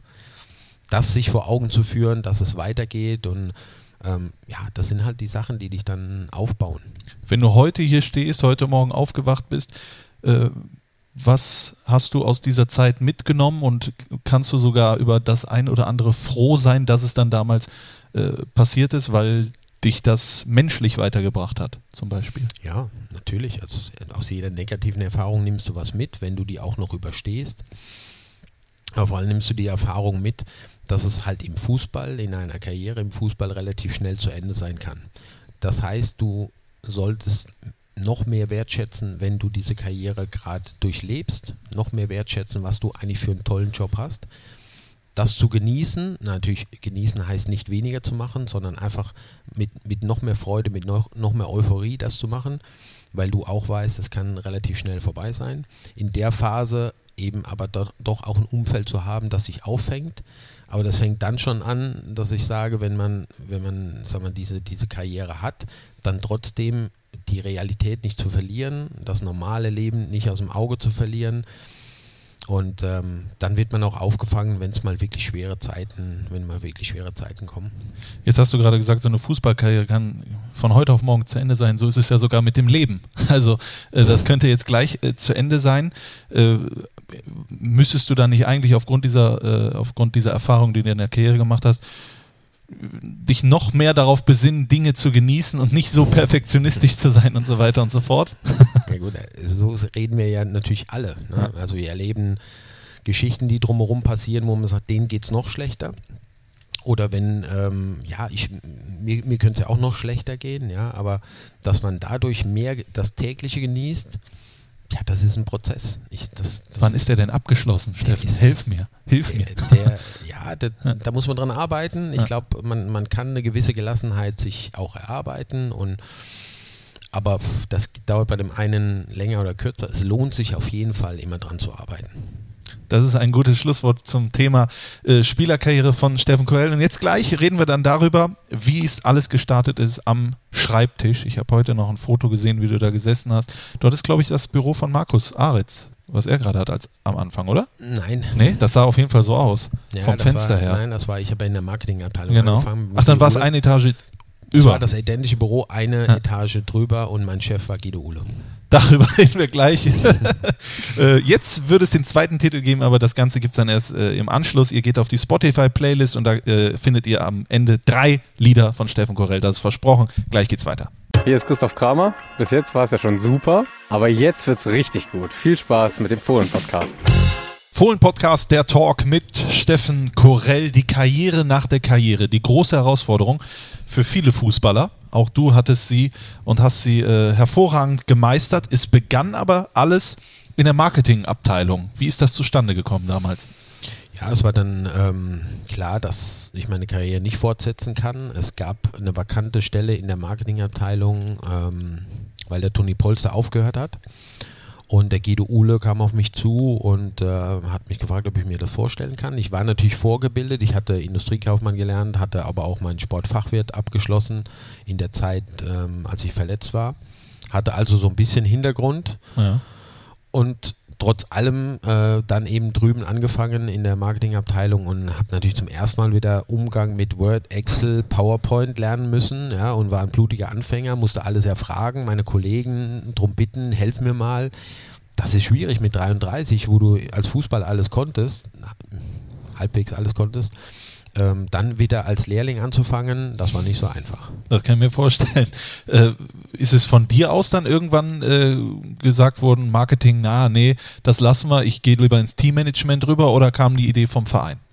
Die kam vom Verein, das war damals der Peter Panda, Teammanager äh, Manager des Ja. Vereins, der ähm, diesen Teammanager haben wollte, mir aber nicht sagen konnte, was steckt denn dahinter. Ja? Er hat mir natürlich ein paar Sachen gesagt, die ich ihm abnehmen soll und ähm, unter anderem Organisation von Trainingslagern, ähm, Spieler, die kommen, zu integrieren und so weiter. Aber eigentlich so eine Jobbeschreibung hatte ich nicht und habe, das hat sich aber im Nachhinein auch nicht als Nachteil herausgestellt, sondern ich konnte wirklich den Teammanager, so wie er heute hier existiert, konnte ich mir selbst erarbeiten und hatte relativ freie Hand, das auch zu machen hatte eine gute Vorbildung durch die Marketingabteilung, habe so ein bisschen die Strukturen im Verein sehr gut kennengelernt, wusste, wo das Geld herkommt mittlerweile, das ich verdient habe früher, Ja.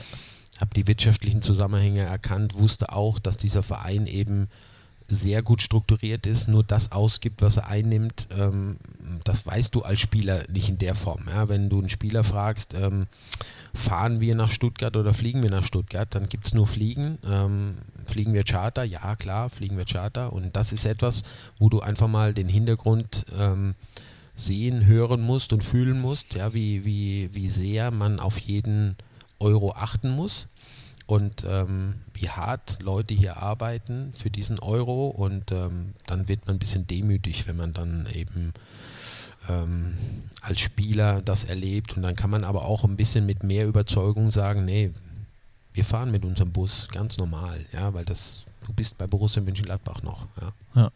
Nee, das ist äh, völlig verständlich. Äh, als du dann begonnen hast, äh, im Teammanagement zu arbeiten, wie war es dir da erstmal so ein Standing äh, zu erarbeiten? Weil wahrscheinlich haben einige gedacht, was macht der jetzt hier? Also warum ist der jetzt hier ständig mittendrin statt nur dabei? Äh, so kann ich mir vorstellen. Ich hatte natürlich den Vorteil, den jetzt Christopher auch hat, dass ich aus dieser Mannschaft kam und mit vielen noch zusammengespielt habe. Nicht mehr mit, mit so vielen wie Christopher, aber du hast ein bisschen das Standing, weil ich habe natürlich auch vieles für die Jungs dann am Anfang erledigt und gemacht und war eine Hilfe. Trotzdem kam ich natürlich auch mit Sachen, die unangenehm sind. Ich konnte es aus Überzeugung aber erklären, weil ich es halt ähm, A selbst gemacht habe und eben auch diesen Wert dahinter gesehen habe, der notwendig ist, damit dieser Verein auch wirtschaftlich so weiter existieren kann. Hast du hinter dieser Aufgabe gestanden, weil du dir als Spieler vielleicht auch gerne einen Teammanager gewünscht hat, hättest, der so Dinge organisiert, strukturiert, oder warst du einer, der gesagt hat, ich meine, wir sind ja auch, wir sind zwar Fußballer und sowas, aber wir können ja Dinge auch selber, sage ich mal. Ne? Ich, Mhm. Wenn ich irgendwo zum Amt will oder sowas, dann schaffe ich das auch alleine. Das waren auch immer Sachen, die mir wichtig waren, dass das nicht meine Hauptaufgabe ist. Ja, ich, es war immer Hilfe zur Selbsthilfe, also Ansprechpartner zu nennen, aber bitte ruf du an, ähm, Möglichkeiten aufzuzeigen, aber geh du hin und mach das selbst. Eigentlich, das war so ein bisschen mein Credo, eben nicht alles abzunehmen, sondern auch zu wissen, ähm, der Spieler hat es dann selbst gemacht mit meiner Hilfe.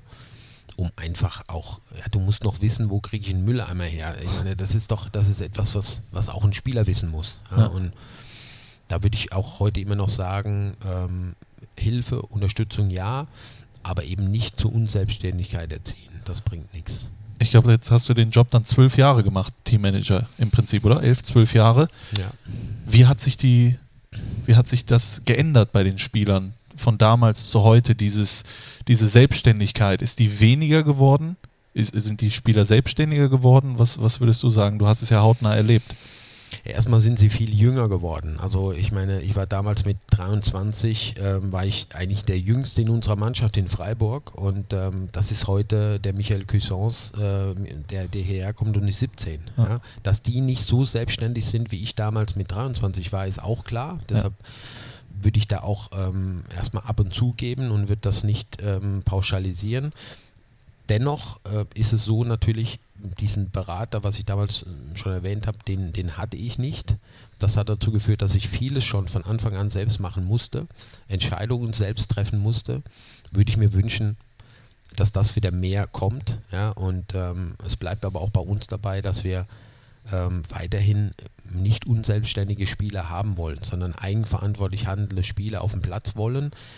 Wenn ich das auf dem Platz sehen will, ja, dann kann ich in, in ihrer Freizeit, in ihrem äh, Privatleben aber nicht alles für sie erledigen. Ja, weil äh, da müssen sie natürlich auch selbstständige Menschen werden, um dann Verantwortung zu übernehmen auf dem Platz. Als du dann als dir dann klar war, ich sag mal so nach einer Einarbeit von einem Jahr oder sowas im Teammanagement, was waren dann bis zuletzt konkret deine Aufgaben?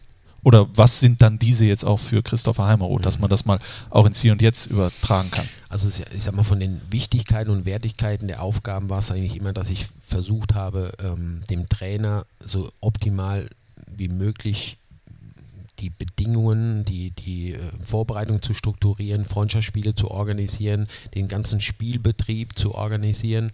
Das war eigentlich mal das Wichtigste. Ja? Also ich, ich habe mich schon als Werkzeug des Trainers gesehen, eng beim Trainer zu hören, zu sehen, wie stellt er sich eine Vorbereitung vor. Und das nimmt schon einen großen Raum ein, ja, sowas zu organisieren. Auch den, den, äh, den Wochenablauf und den, den Monatsablauf und, und eigentlich die ganze, das ganze Jahr zu planen. Das war mit meiner Hauptaufgabe.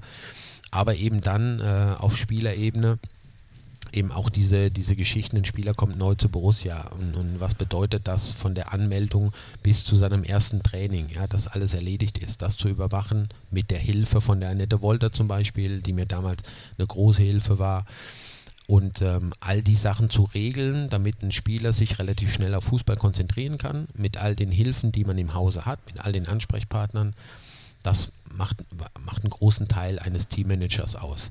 Darüber hinaus habe ich mich auch immer versucht einzubringen, wenn, wenn ein Trainer das Gefühl hatte, sprich du doch mal mit dem Spieler. Ja, das waren auch viele Situationen, die ich dann auch gerne gemacht habe, geschätzt habe, weil ich einen guten Draht hatte dadurch zu den Spielern.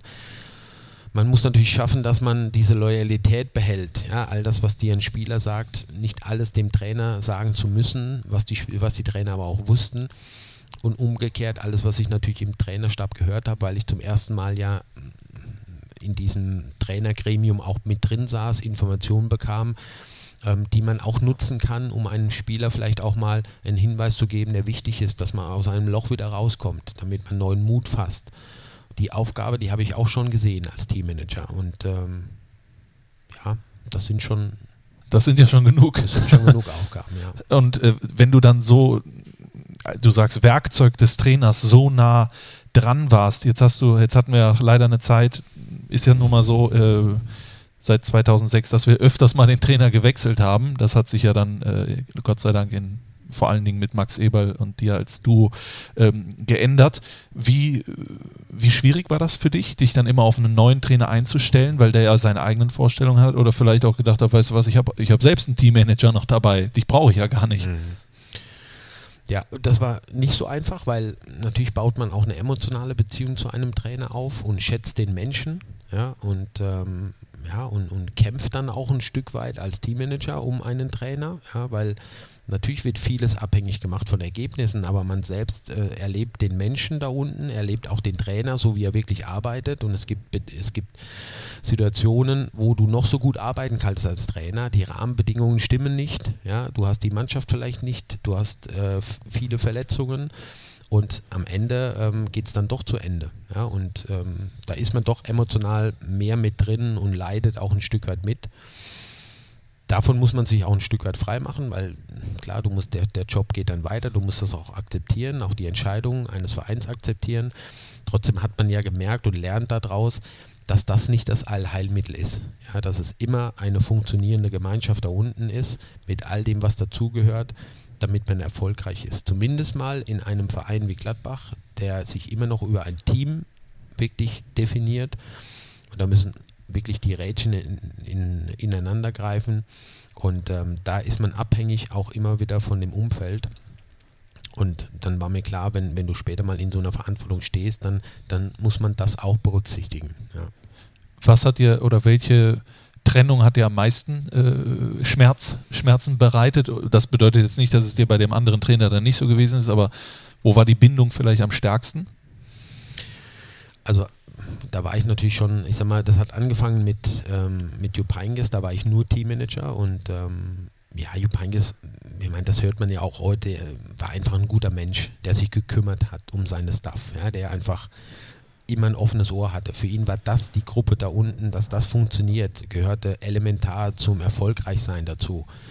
Und entsprechend hat er sich auch verhalten und ähm, das hat schon wehgetan, weil es natürlich auch, auch da war das Gefühl, er hat alles gegeben, wir haben eigentlich auch alles gegeben, aber es war eine Konstellation, eine Kaderplanung, eine Ka einen Kader, der nicht ideal war, dass man wirklich erfolgreich äh, Fußball spielen kann klar war ich natürlich mit Michael Fronzek, dann, da war ich Teammanager und aber schon mit Kaderplaner. Da war ich natürlich sehr emotional verbunden, weil ich mit ihm in Freiburg zusammengespielt habe. Ja. Das war eine Freundschaft auch, die wir vorher schon hatten, immer noch haben. Auch da gemerkt hast, dass auch der Michael nicht anders gearbeitet hat und vielleicht dann trotzdem keinen Erfolg hatte, weil die Rahmenbedingungen nicht gestimmt haben. Und das tut dann schon weh, ja, und dann kämpft man auch ein Stück weit mehr emotional, als dass man vielleicht auch schon den Tatsachen gar nicht ins Auge blickt und, und sagt, es ist vielleicht der nötige Schritt, der dem Verein hilft. Wird man da blind? Auch ein ja, Stück weit? Blind darf man nicht werden, weil am Ende steht man zu sehr in der Verantwortung und muss das eine mit dem anderen trennen. Mhm. Kann der Max viel besser, als ich das kann. Das muss ich auch sagen. Dafür steht er in der Endverantwortung natürlich auch. Bei mir kommt immer so wieder, ähm, das Gefühl noch mit dazu. Das blendet vielleicht die Vernunft ein bisschen aus, aber das, das lernt man. Wie intensiv war die Zeit mit Lucien Favre? Da prallten dann zwei Perfektionisten aufeinander, kann ich mir vorstellen.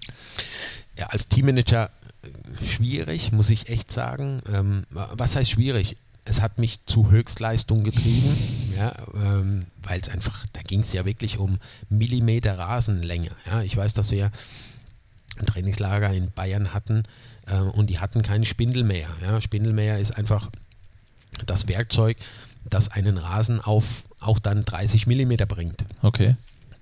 Ja, und was soll ich machen? Ich kann den nicht kaufen, ich kann nicht selbst mähen und ähm, aber es war eigentlich so, dass er seine erste Aussage war, ja Steffen, wir verlieren hier eine Woche. Wir verlieren hier eine Woche Training, weil der Rasen zu hoch ist. Ja? Und natürlich, wenn du Teammanager bist, fühlst du dich verantwortlich also die, die, die Vorbereitung ist scheiße und du bist schuld dran. Das ist schon ein Los eines Teammanagers, das, äh, das hört keiner gern, klar. Wie ist die Geschichte ausgegangen? Ja, sie haben dann äh, aus dem Nachbarort, haben sie in Spindelmeer tatsächlich aufgetrieben, ja, nach, nach hin und her und äh, hat noch keine Mannschaft verlangt. Vier haben es verlangt, ja, ja, und ja, und nach zum Glück zwei Tagen war es erledigt. Das Trainingslager war gerettet.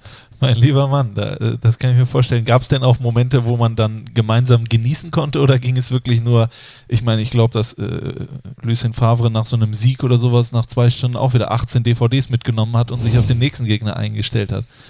Ja, war schon ein Workaholic auch ein bisschen und äh, trotzdem hatte ich eine, eine sehr gute Beziehung zu ihm, weil ich ja beides war. Auf der einen Seite als Teammanager konntest du ihn sicher auch nicht zufriedenstellen, auf der anderen Seite war ich Kaderplaner und, und habe die Scouting-Abteilung aufgebaut, wo er wusste, wir holen gute Spieler, die er natürlich zu Top-Spielern macht. Also war das eine gute Kombination. Ich glaube, dass er mich geschätzt hat auch und ähm, ja, deshalb war das im Endeffekt war es anstrengend, total anstrengend für mich, klar weil, weil viel gefordert wurde. Aber es hat für mich auch nochmal gezeigt, okay, vielleicht musst du deine Kriterien, die du hast, auch nochmal ein, auf ein höheres Niveau hieven, musst noch besser sein in der Vorbereitung, um so einen Trainer einfach zufriedenzustellen. Und das, dann ist es eben auch ähm, völlig okay. Ja? Das war bei Jupp Heynckes so, ähm, dass auch ein Teammanager immer sich weiterentwickeln muss und muss sagen, okay, ähm, die Bedingungen müssen noch optimaler sein für den Trainer das, das treibt dich dann auch an, klar. Kamst du dann, gab es auch Momente, wo du dann unabhängig jetzt von Lucien Favre, sondern in deiner ganzen Zeit, wo du an Grenzen gestoßen bist bei dir, wo du vielleicht auch gesagt hast, weißt du was, jetzt ist gut. Absolut. Es gab, es gab auch Grenzen, die einfach dann nicht mehr mit mir zusammenhängen, weil ich bin ja davon abhängig, dass ein Wintertrainingslager funktioniert durch den, der das vor Ort umsetzt, was ich ihm vorgegeben habe. Ja, und wenn das nicht funktioniert, das liegt dann außerhalb meiner Kraft. Dennoch sagt ja keiner, der in Spanien hat den Fehler gemacht, sondern ich habe den Fehler gemacht. Ja. Und wir hatten ein Trainingslager im Aufstiegsjahr mit äh, Jos Luokai. Da bin ich einen Tag vorm, äh, vorher angereist und äh, und der Platz stand unter Wasser, ja, und die, die Prägnusanlage war kaputt, ja, und äh, wir konnten den, das ganze Trainingslager einen 16er nicht benutzen. Das war ein, eine, eine Katastrophe, ja, und das war mein schlimmstes Trainingslager. Auch das musst du aushalten, wo du vielleicht nichts dafür kannst, aber du stehst natürlich in der Verantwortung. War das, ich, ich weiß nicht wie, aber bleiben wir mal beim Fußballjargon. Was war deine größte Niederlage als äh, Teammanager? Also persönlich jetzt gesehen, wo du dir irgendwas vorgenommen hast, irgendeine Aufgabe hattest, die du denn nicht geschafft hast. War es das Trainingslager? Das war das. Oder war es der Spindel? Oder gab es noch was anderes? Nein, das, das war definitiv das, ja? weil ähm, am Ende willst du natürlich am ersten Tag des Trainingslagers hören, ja, wenn der Trainer interviewt wird, Top-Bedingungen. Und ähm, ich muss sagen, das, das ist mir sehr, sehr oft gelungen ja, und auch, wo ich auch froh drüber bin, dass man Trainingslager gefunden hat, wo man mehrmals hingegangen ist, weil dann weißt du, du hast es richtig gemacht, du hast es gut gemacht. Ähm, ich hatte bei Jupp Heynckes einmal auch einen Tag vorher angereist und ähm, die haben uns in den falschen Trakt des Hotels reingepackt und du musstest innerhalb von einem Tag, haben wir komplett den ganzen Dross umgebucht in ein neues Hotel. Das hat, das hat nachher keiner mitbekommen, aber diese 24 Stunden ähm, vor Anreise der Mannschaft ein, äh, praktisch das Hotel zu wechseln, das ist super Stress. Ja? Und da lacht man heute drüber, aber in der Situation, da geht der Arsch auf Grundeis. Da wäre Max Eberl erstmal ins Buffet gegangen. bei, dem, bei dem dem Stress. Jetzt haben wir natürlich auch schon Jupp Heynckes und so weiter und so fort gehört. Ohne jetzt mal Namen zu nennen, gab es auch irgendeine Konstellation, wo du das Gefühl hattest, irgendwie will ich, will der Verantwortliche nicht, dass ich Teil dieses Teams bin? Hast du dich mal, hast du mal gefremdelt? Gibt es sowas? Zum Glück gar nicht. Ja, also das liegt, lag an den Trainern sicher, die mich immer mit einbezogen haben. Und äh, natürlich muss man lernen, sich in so einer Gruppe da unten zu bewegen. Wo kann ich jetzt dabei sitzen?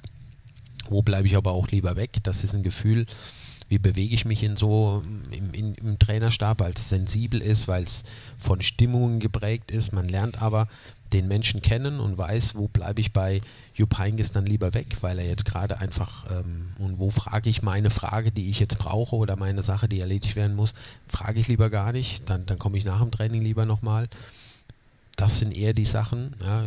Ich meine, klar, ich habe auch Grenzen erlebt. Der Jupp Heynckes hat mir Grenzen aufgezeigt. Ich habe einmal, glaube ich, in der Zeitung gesagt, und wahrscheinlich werden morgen alle nur eine Halbzeit spielen. Ja. Und wo er mich dann reingerufen hat und hat gesagt, bist du jetzt der Trainer oder bin ich, bin ich der Trainer? Ja, also wo ich mir nichts dabei gedacht habe, aber wo ich dann wusste, hoppla, das sind aber meine Grenzen. Da, darüber hinaus geht es aber nicht. Ja, ja, Und völlig zu Recht auch, ja, weil ich das gar nicht, äh, weil mir das nicht zusteht zu sagen so lernt man das, den Umgang kennen und ähm, da gab es eigentlich nie Probleme, weil ich immer versucht habe, dann auch ja, meine Grenzen einzuhalten und rauszufinden, wo die Grenzen des anderen einfach sind.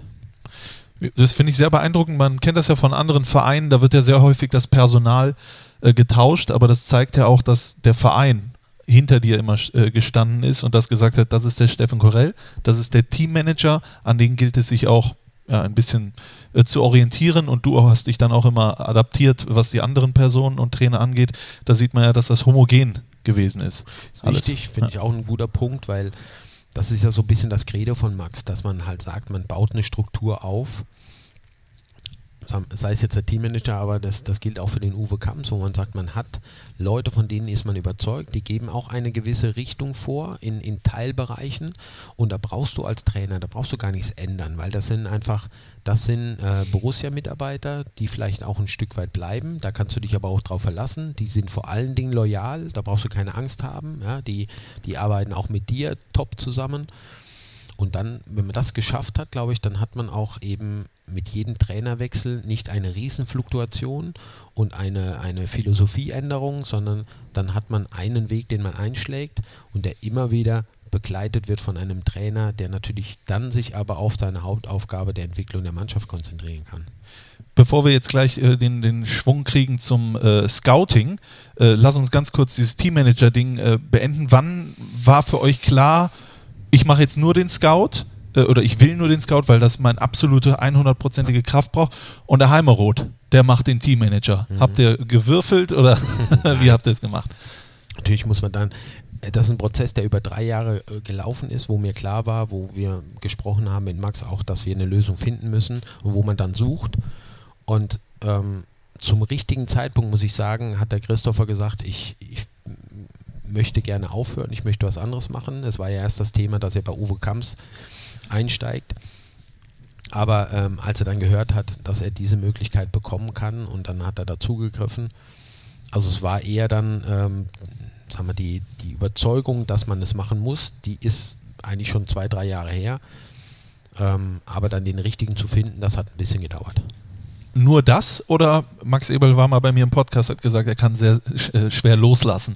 War, ist es bei dir auch so? Konntest du vielleicht. Ja, überhaupt nicht. Ja? Im Gegenteil. Also ich, mir war dann klar, ähm, schon wie gesagt vor drei Jahren, dass ich das abgeben muss, weil ich einfach unzufrieden war, ähm, dass ich dann eben zu viele Aufgaben auf einmal hatte. Ja? ja. Und ähm, ich habe da auch die Unterstützung gehabt vom Verein und ähm, es, trotzdem hat man ja auch die Verpflichtung, wenn man den, den Nachfolger dann selbst aussucht, ähm, auch das Richtige zu machen. Und ich bin heilfroh, dass irgendwann dieser, diese, dieser Heimerot dann eben auch da war. Ja, Endlich hatte der mal Sinn. Ja.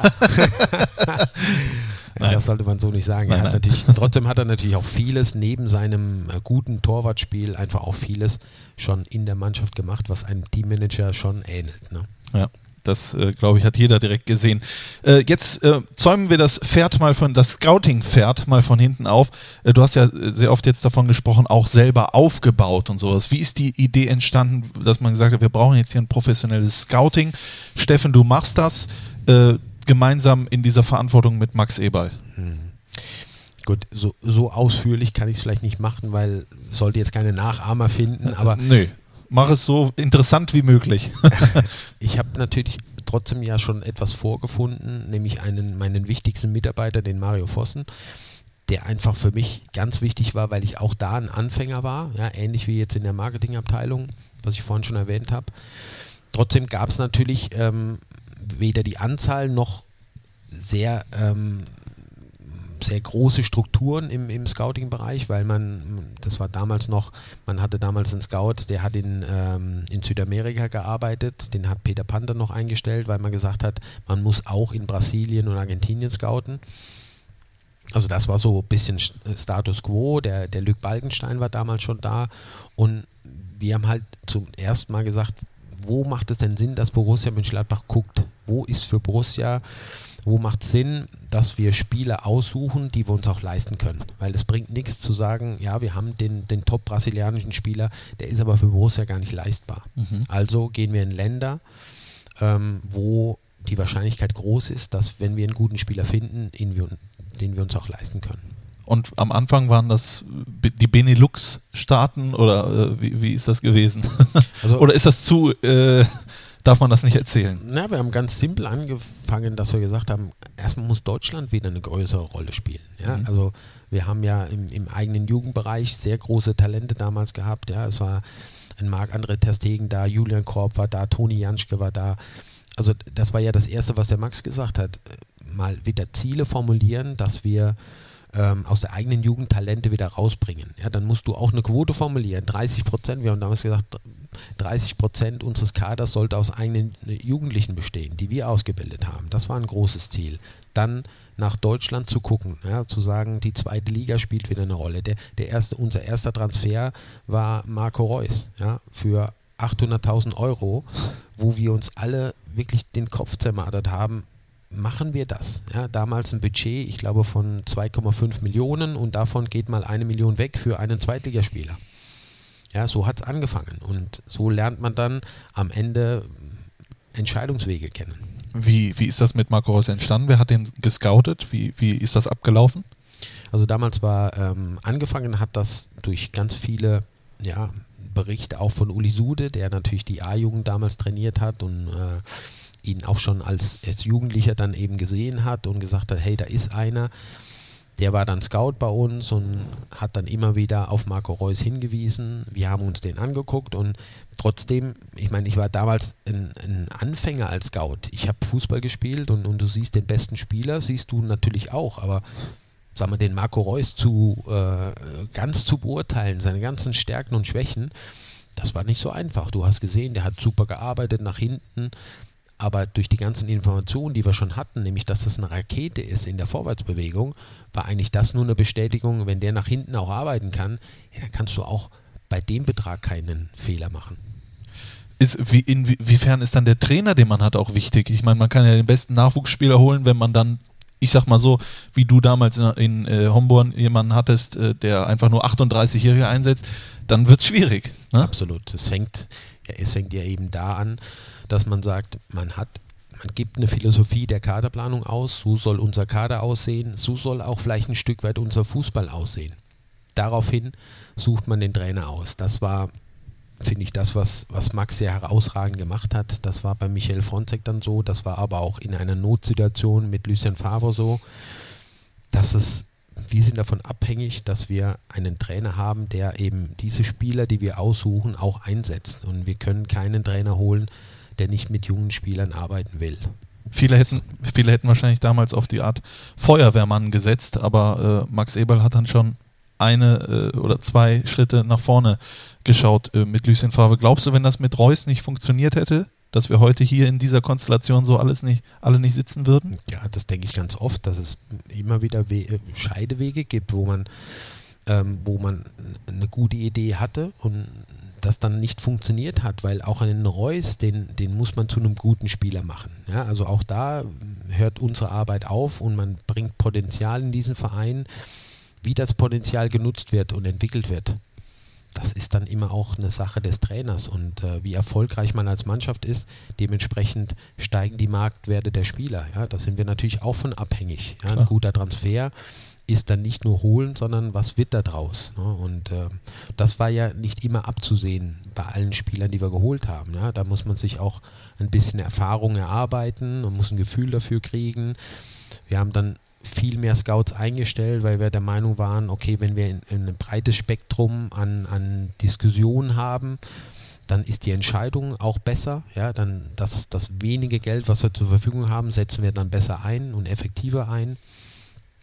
Aber wie gesagt, man, man gibt den Spieler in die Obhut ähm, eines Trainers und dann muss unser Trainer natürlich auch immer wieder dieses Potenzial zu Qualität formen. Ja. Definitiv. Ähm, nehmen wir mal an, wir nehmen mal Spieler XY oder vielleicht können wir ihn auch benennen mit Michael Cuisance, weil das ja das momentan äh, beste Beispiel ist, wurde ja auch von den Fans äh, zum besten Spieler der vergangenen Saison gekürt und das mit seinen jungen Jahren. Das ist natürlich schon äh, unfassbar. Äh, wie sieht so eine Verpflichtung aus? Wie sind die einzelnen Schritte? Äh, wann kommst du äh, ins Spiel? Wann kommt Max Eberl ins Spiel? Wie, wie läuft das ab? Kannst du uns das vielleicht einmal so erklären, ohne dabei Geheimnisse zu verraten, was du ja eh nicht tun würdest, weil du sehr vorsichtig bist mhm. natürlich. Also grundsätzlich ist es so, wenn man sich entscheidet, dann ähm, bestimmte Gebiete zu scouten und die einfach sehr, sehr gut zu kennen, haben wir gesagt, okay, dann suchen wir Scouts aus, die wirklich in diesen Gebieten, Ländern, Schrägstrich Ländern eben wohnen. Und man definiert einen bestimmten Altersbereich, den man scoutet für den Lizenzbereich und das ist für uns ein Bereich U17 bis U23, weil es eben eine Altersklasse ist, ähm, wo man sagen kann, die brauchen nicht so viel Anlaufzeit mittlerweile, um auch wirklich in der Bundesliga irgendwann anzukommen. Und ähm, so ist es, dass wir vor drei Jahren uns entschieden haben, ähm, eben einen Scout zu haben für Frankreich, also Jugendbereich, U-Nationalmannschaften und ähm, U-Nationalmannschaften haben vorher auch schon geguckt, aber wirklich dann auch Spieler, die da auffallen, weiter zu verfolgen. Das war früher in Frankreich nicht sinnvoll, weil kein Franzose ist in die Bundesliga gewechselt oder ein Franzose, der 25 war, aber Jugendspieler sind nach England gewechselt und waren nicht möglich. Hat sich geändert. Wir haben darauf reagiert und haben den Michael in der U16-Nationalmannschaft gesehen und haben ihn ab dem Zeitpunkt, weil es einfach für uns ein herausragendes Talent war, schon zu dem Zeitpunkt weiter verfolgt. Und dann geht es eigentlich nur noch darum, sicher zu sein über viele Beobachtungen, ist das ein Spieler für Borussia Mönchengladbach, ja, für diesen Verein, weil er bestimmte Attribute hat, ähm, für diesen Fußball, weil unser Fußball ein, meine ich doch, einen gewissen Wiedererkennungswert hat, um dann zu dem Punkt zu kommen, ja, er ist es, das geht dann auch relativ schnell. Aber dann musst du halt warten, wann ist denn der Punkt, wo man so einen Spieler dann auch wirklich kriegen kann. Ja, weil die, die sind alle in Leistungszentren, ja, die haben Verträge. Und trotzdem ist es in Frankreich ab und zu noch so, dass man eben auch nicht diese Durchlässigkeit hat, dass, dass ein, ein Top-Spieler in der Jugend schon eine große Rolle spielt im, im Profibereich. Das, diese Chance haben wir genutzt und waren zum richtigen Zeitpunkt da. Dann musst du natürlich noch Überzeugungsarbeit leisten, ja, dass er eben nicht woanders hingeht, sondern dass der nächste Schritt zu uns ist. Ja. Der, er hätte auch den ganz großen Schritt schon machen können mit, mit Manchester City, aber am Ende freuen wir uns natürlich, dass er sich für den Schritt entschieden hat, klar. Ist das dann so, dass du auch ähm, mit Eltern sprichst, mit, mit äh, Freunden drumherum? Oder ist das dann schon nicht mehr das, was deine Aufgabe ist, sondern das macht dann Max Eberl? Oder wie ist da die Aufgabenverteilung? Also durch den natürlich durch den Scout, den man vor Ort hat, kriegt man viele Informationen schon. Aber ähm, ja, wenn es darum geht, wirklich die ersten Gespräche zu führen, und ähm, dann ist es natürlich wichtig, dass die Eltern dabei sind. Ja, da war der Papa dabei und äh, einfach auch äh, dieses ganze Projekt, wir sehen das ja nicht als Transfer und ja, dann, dann haken, machen wir einen Haken dran, sondern dieses ganze Projekt mit, mit ähm, was ist mit seiner Schule, ähm, wie wird er hier begleitet, wenn er ankommt, wo wohnt er und das müssen die Eltern natürlich mithören. Ähm, damit sie den Weg auch verstehen. Ja, weil der Weg, der ist ja nie oder, oder oftmals auch nicht so stromlinienförmig und, und ohne ohne welchen Barrieren. Man sitzt dann immer mal wieder am Tisch, genauso wie dem, mit dem Papa von Elvedi und mit der Mama von Elvedi sitzt man immer wieder am Tisch und erklärt die nächste Stufe, die man vielleicht erklimmen muss. Alle gemeinsam, weil das, das finde ich immer wichtig, dass man, das ist nicht nur der Spieler, es ist wirklich sein soziales Umfeld, das man mit einbeziehen muss. Und das fängt bei der Überzeugung an, dass Borussia der, der, der gute nächste Schritt ist für den Jungen und für den Sohn und, und für den Freund alle Transfers zurückgeblickt, wie oft war oder wie oft ist es so, dass man den Spieler überhaupt überzeugen muss? Wie oft kommt es darauf an, Mama oder Papa zu überzeugen? Ist das nicht vielleicht das Wichtigere? Doch, also es nimmt ein bisschen ab. Also ich würde mir fast sogar noch mehr wünschen, dass die Eltern noch initiativer werden und auch wirklich dabei sind bei jedem Gespräch. Äh, weil es dann hilfreicher ist, wenn es zur Entscheidung kommt, dann hat man eine Hilfe auch nochmal, mit denen kann man auch immer wieder reden. Ähm, trotzdem finde ich es gut, dass auch der Spieler dann auch mit, mit 17, 16, 17 in der Lage sein muss, auch eine persönliche Entscheidung zu treffen. Und dann muss man den Spieler überzeugen und eben halt nicht mit Geld und nicht mit der finanziellen Möglichkeit nach Gladbach zu wechseln, sondern wirklich mit der Vision, was kann daraus entstehen in Zukunft ich habe mit, ich weiß gar nicht, welcher Spieler es gewesen ist, mal einen Podcast gemacht, das sind ja auch schon so viele, ja. ähm, der mir erzählt hat, dass ihn am meisten beeindruckt hat in der Überzeugung von Borussia Mönchengladbach, dass dort einer gekommen ist, nicht der ihm erzählt hat, was er alles kann, sondern was, er, was ihm noch fehlt. Mhm. Ist das eine, äh, eine Begebenheit, die er da äh, macht bei diesen Spielern, denen das mitzugeben?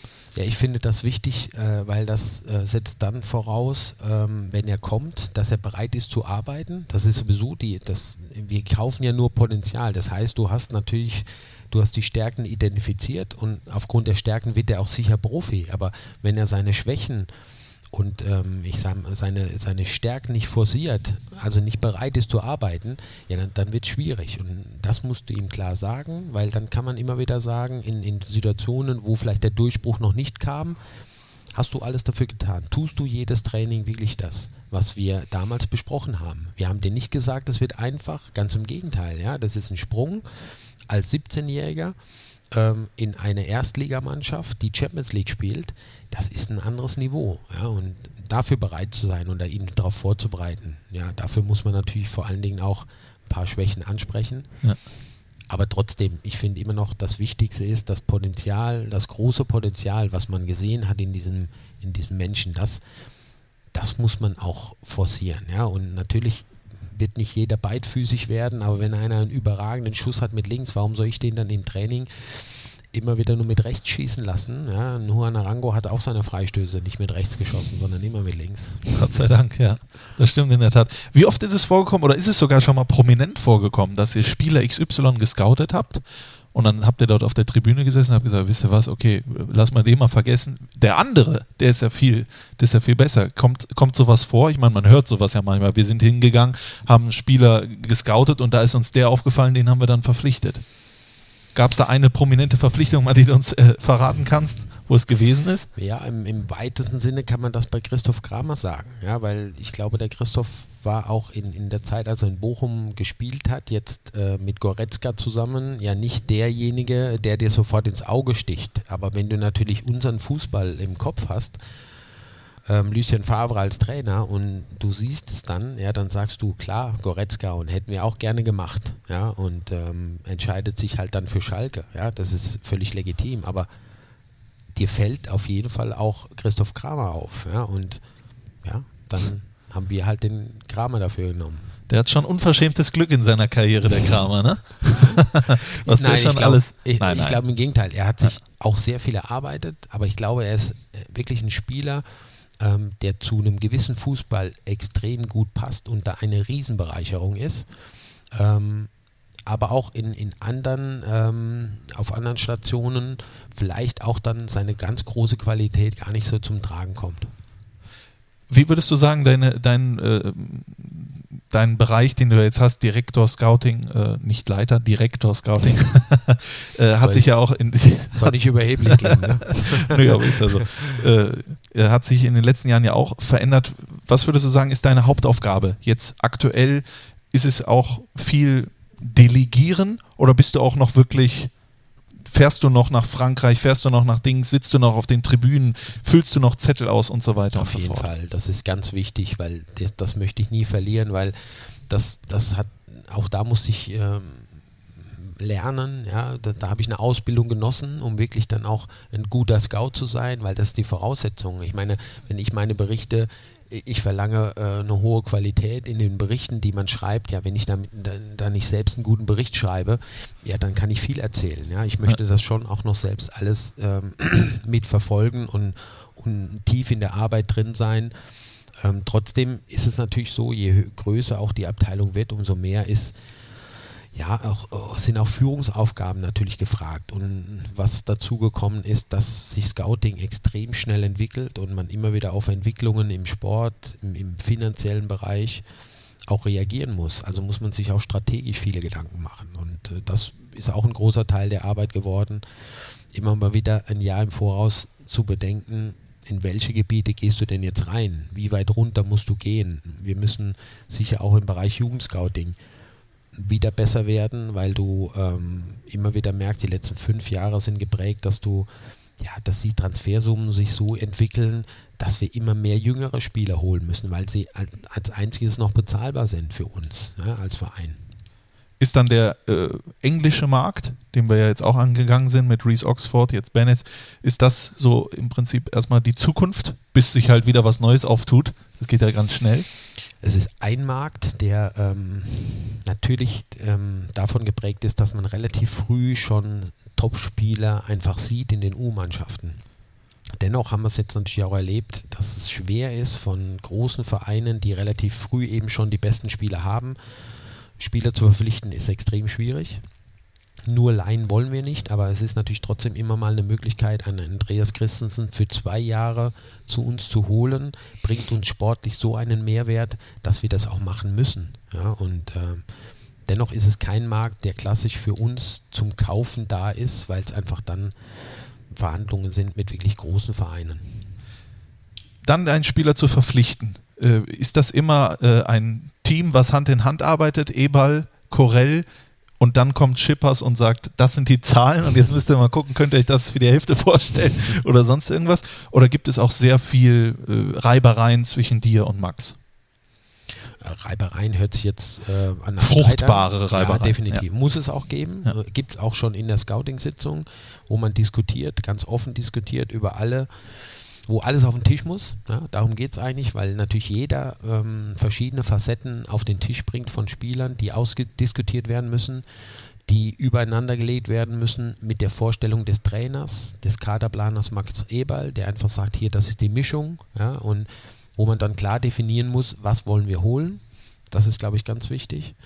Und ähm, dann wissen wir natürlich auch, was ist unser Budget. Wir wissen ein Jahr vorher, haben wir einen, den wir verkaufen wollen oder vielleicht müssen, weil er eine Klausel hat, haben wir den, den Luxus, dass wir vielleicht keinen verkaufen müssen, haben aber dann eben nur ein begrenztes Budget zur Verfügung. Dann sind die Rahmenbedingungen relativ klar und abgesteckt und ja, dann ergibt sich die Schublade, die wir öffnen können, im Zweifel auch nur, um einen Spieler zu kaufen. Die ist dann häufig auch erstmal zweimal verschlossen, aber ähm, aber das, das, ich sag mal, die Verhandlungen, dann, die ja. Max und, und Schippers führen, ich meine, das habe ich natürlich auch ein paar Mal mitgemacht. Das ist dann schon herausragend, ja, wenn du dann sagst, da war im Vorfeld irgendwo eine Summe im Raum gestanden und die Tatsachen sind dann anders, weil einfach da zwei totale Experten und Profis am Werk sind. Das ist einfach schon eine hohe Qualität. Da würde man gerne mal Mäuschen spielen bei solchen bei äh, solchen Geschichten. Man sagt ja, im Leben bereut man vor allen Dingen die Dinge, die man nicht getan hat. Was ist denn ein Transfer, wo du sagst, im Nachhinein, das hätte ich doch gerne gemacht, wo du aber vielleicht ein paar Bedenken hattest? Gibt es sowas? Etwas, was du bereust? Ja, ich glaube, das, das ist eine Grundsatzphilosophie von uns, dass wir eigentlich so weniger denken, weil ähm, natürlich verpasst man was, wenn man so arbeitet wie wir, nämlich dass man erst, wenn man eine hundertprozentige Überzeugung hat, einen Spieler verpflichtet. A, weil wir eben nur ein begrenztes Budget haben, aber du weißt auch, mir ist es lieber, dass man ähm, einen Spieler verpflichtet, zu, wo man 100% überzeugt ist, als einen Kompromiss einzugehen und ein, ein Risiko dann einzugehen, weil dann, ja. dann weißt du, dass der, die Wahrscheinlichkeit ist dann hoch, dass du einen guten Transfer machst Dafür verpasst du sicher auch mal an der einen oder anderen Stelle einen Spieler, den wir nicht so gut gekannt haben. Das muss man leider sagen. Ja. Gibt es da ein Beispiel? also man kann ja eigentlich jeden nennen, der nicht zu uns gekommen ist, theoretisch. Äh, Würde ich jetzt kein Beispiel nein, nennen. Nein. Es gibt Beispiele, keine Frage. Aber da ärgert man sich nicht, sondern dann sagt man eben, okay, ich meine, das ist unsere Philosophie. Wenn wir ihn nicht so gut kennen wie Leverkusen und Leverkusen hat ihn geholt, okay, Glückwunsch, haben sie einen guten Spieler geholt. Ähm, aber es, es hat bei uns halt nicht gepasst, weil wir zehn Leon Beobachtungen zu wenig hatten. Ja, aber das ist, Leon Bailey ist ein schlechteres Beispiel, weil okay. Leon Bailey haben wir gut gekannt, hätten wir sofort auch verpflichtet. Aber wir zu dem Zeitpunkt eben nicht die finanziellen zu Mittel. Dem, zu dem Preis. Das kommt viel öfter momentan vor, dass man sagt, man ist eigentlich überzeugt und man hätte eigentlich ein, ein sehr gutes Gefühl. Aber das ist mittlerweile nicht mehr möglich. Ja? Ich habe das ja vor kurzem mal gesagt. Für uns der Klassiker, dass wir auch Spieler aus Freiburg holen können. So war es zumindest noch vor fünf Jahren, den besten Spieler von Freiburg. Der muss, der war für Borussia eigentlich immer möglich. Das war aber vor einem Jahr Maximilian Philipp. Und das ist bei uns dann nur möglich, wenn wir einen großen Transfer, einen großen Verkauf haben. Ansonsten aus dem Laufenden heraus sind dann ja, zweistellige Millionenbeträge schwierig. Da hat sich einiges geändert. Wenn du, da wollte ich mal kurz einhaken, hundertprozentig, hundertprozentige Überzeugung sagst, reden wir dann auch von Einstimmigkeit? Das heißt, alle, die an diesem Transfer beteiligt sind, müssen von diesem Transfer auch überzeugt sein oder geht das auch über einen Kopf hinweg? Ja, natürlich. Am Ende muss auch ganz klar der Max dann aus all den Informationen die Entscheidung treffen. Wir alle zusammen, ja, ein Trainer an den Tisch, Max an den Tisch und finanzielle Möglichkeiten ausloten, ja, und dann gibt es, das, das kann nie einstimmig sein, weil es gibt natürlich auch Scouts, die den Spieler zu wenig gesehen haben, um äh, wirklich eine abschließende Meinung zu haben, aber die können eine Tendenz sagen. Aber ich glaube, aus einer Diskussion heraus ergibt sich äh, ein sehr, sehr gutes Bild, aufgrund dessen man eine sehr gute Entscheidung treffen kann. Aber es kann schon vorkommen, dass alle abraten, aber am Ende derjenige, der es entscheidet, sagt, doch, das mache ich, äh, weil ich davon überzeugt bin. Das hat es noch nie gegeben. Hat es noch nie gegeben. Okay. Gut. Hätte ja sein können, dass ich da noch eine Geschichte rausholen kann. Ich bin ja auch nur ein äh, ja. Äh, Journalist, will ich nicht sagen, aber irgendwas dazwischen. Wir haben viel erfahren viel erfahren, sehr viel erfahren. Gibt es irgendetwas, was ich dich nicht gefragt habe, wo du gesagt hast, die Frage muss mir noch stellen? Tja, da würde ich dir jetzt die Arbeit abnehmen. Ne? es gibt so viele Sachen, die ich hätte sagen können, aber die du nicht gefragt hast. Was denn zum Beispiel? Spaß. nein, nein, wir haben schon, wir haben schon ganz viel äh, rausfinden können. Ich möchte aber jetzt natürlich noch zum Abschluss wissen, wie ist die aktuelle Situation? Das, äh, der Transfer oder das Transferfenster steht bevor, das ist geöffnet äh, wird. Wir haben ja schon äh, ein, zwei Sachen getan. Wir haben ja gehört, auch schon von Max Eberl, dass es in dieser Transferperiode etwas anderes ist als sonst, aufgrund der Weltmeisterschaft und aufgrund des Transferfensters in England. Wie muss man sich die aktuelle Arbeit vorstellen auf die Vorbereitung zur kommenden Saison, was Transfers etc. pp angeht? Okay, ich würde mal vorwegschicken, dass ich eigentlich, dass es mir zu kurz kommt aktuell. Ähm, die Tatsache, dass wir aktuell ja keinen Spieler verkaufen müssen. Ja, das, das war letztes Jahr anders. Wir mussten einen Andreas Christensen abgeben, wir mussten Mo Dahut abgeben. Zwei Spieler jung, ja, aber absolute Leistungsträger. Ja, Im Prinzip das Zeug zu Weltklasse-Spielern. Ja, und äh, das ist dieses Jahr nicht so. Deshalb muss man auch mal sagen, wir gehen in eine Saison und hoffentlich alle wieder fit und dann haben wir einen guten Kader, egal was da jetzt noch passiert. Ja, und äh, das ist erstmal wichtig, weil ich aber finde, dass ähm, das wird dann auch der Mannschaft gerecht, die wir gerade haben, wo noch viel Potenzial drin steckt, wo viele ihr zweites Jahr machen. Zakaria zweites Jahr, Cuisance zweites Jahr, Benisch muss die, den nächsten Ent Entwicklungsschritt nehmen. Wir haben viel Potenzial. Da ist mir momentan die Ungeduld ein bisschen zu groß, dass man wieder was präsentieren muss, damit Aufbruchstimmung entsteht. Das mal als Grundvoraussetzung. Ähm, dennoch wollen wir ja gucken, wo können wir noch besser werden. Und ähm, aber ich sag mal, wir sind schon auch nicht auf Rosen gebettet, was, was jetzt das Geld angeht. Deshalb müssen wir genau hinschauen, was ist möglich. Aber ich glaube, wir haben ein paar Lösungen, die gut wären. Und jetzt muss man halt sagen, jetzt muss man gucken, was man realisieren kann. Ja, darum geht es jetzt.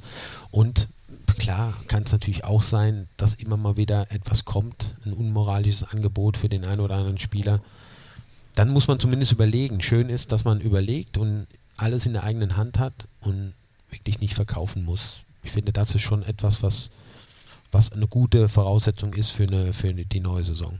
Würde es einen Ari van Lent noch geben? Wäre er interessant für uns? Jetzt aktuell? Man müsste an der Schnelligkeit natürlich nach wie vor arbeiten. Und am Haarwuchs. ja, aber es ist, ist ja Fakt man die ganze Welt sucht Neuner. Ja? Jetzt definieren wir trotzdem einen Neuner vom Anforderungsprofil ein bisschen anders, weil er zu unserem Fußball passen muss. Fußball wirklich mit Ausrufezeichen. Deshalb ähm, unterscheidet sich der Neuner vielleicht auch von, von uns und Leipzig, unterscheidet sich ein bisschen, das kann sein, ja? ohne jetzt zu tief zu wissen, was Leipzig dann, dann äh, am Ende für Anforderungsprofile hat. Aber für uns bedeutet das, dass wir genauer hinschauen müssen, dass es eben in der, in der Gesamtzusammenstellung der Mannschaft passt. Ähm, klar ist, wir erarbeiten uns viele Chancen, wir brauchen einen Abschlussspieler, aber die Chancen zu kreieren heißt auch, Laufbewegungen zu haben, Fußball zu spielen in einer Art und Weise, die einfach dieser Stürmer auch mitbringen muss. Wir haben hervorragende Außenbahnspieler, die auch viele Flanken schlagen, aber dann sind wir uns einig, dass vorne auch mal jemand, der so einen Kopf hinhält, sage ich mal. Wie wäre es mit Luc de Jong?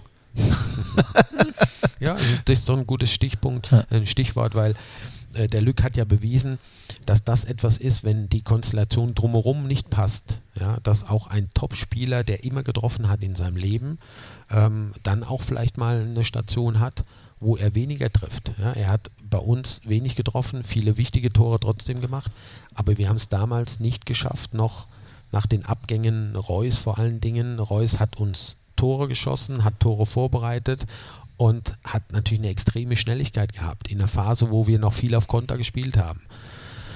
Wir haben es nicht geschafft, damals aus finanziellen Gründen, aber auch nicht, weil der Spieler da war, Schnelligkeit um Luc de Jong herumzufinden. So, das ist das, dann kann dann eben so ein Transfer, der ähm, eigentlich logisch war zu dem Zeitpunkt, auch mal nicht so gut funktionieren. Aber um mal den Mythos, es war nicht so, dass Lucien Favre den überhaupt gar nicht wollte.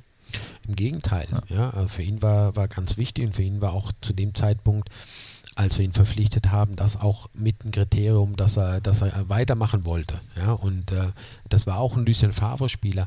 Das Problem ist halt nur, dass diese Konstellation, die um ihn drumherum sein muss, damit auch Defizite, die er vielleicht hat, aufgefangen werden, weil wir kaufen natürlich auch Spieler, die nicht komplett sind. Ja, wenn ein Luc de Jong noch ein 30-Meter-Sprinter wie Aubameyang wäre, ja gut, dann, dann würden wir sowieso nicht über, über so einen Spieler nachdenken. Ich glaube, dass er momentan in die aktuelle Konstellation sehr gut passen würde. Hat er auch in Holland das Tore-Schießen wieder äh, entdeckt. Äh, wir hatten vorhin angesprochen, jetzt fällt mir doch noch zwei Sachen ein. Ich habe sogar noch eine ganz andere Frage. Guck mal, wir haben noch äh, äh Flops werden ja ganz oft genannt. Das Wort Flop ist für mich auch sehr schwierig, das mit Menschen in Verbindung zu bringen, aber das ist nun mal dieser äh, Nenner, auf den sich scheinbar alle äh, einigen. Da ist natürlich am an allererster Stelle immer Timothy Kolojejak, weil er einfach so viel Geld gekostet hat. Man muss aber sagen, er hat natürlich auch wieder etwas äh, eingespielt. Was macht das mit dir? Was macht das mit euch in der Scouting-Abteilung, im ganzen Kader, die, an alle, die in dieser Kaderplanung beteiligt sind?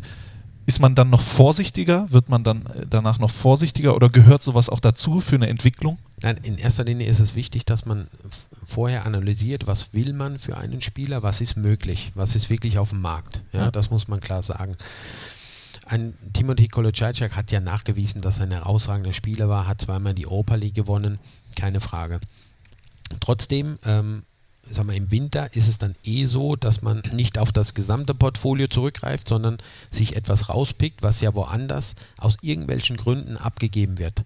Und was ich vorhin schon gesagt habe, mangelnde Spielpraxis, gerade ähm, bei einer Verstärkung, die er sein sollte im Winter, das ist natürlich etwas, was, was nicht wegzudiskutieren ist und was dann Zeit braucht. Ähm, und die Zeit hast du aber in der Rückrunde nicht. Ja, und deshalb sind so Wintertransfers immer mit Risiken verbunden.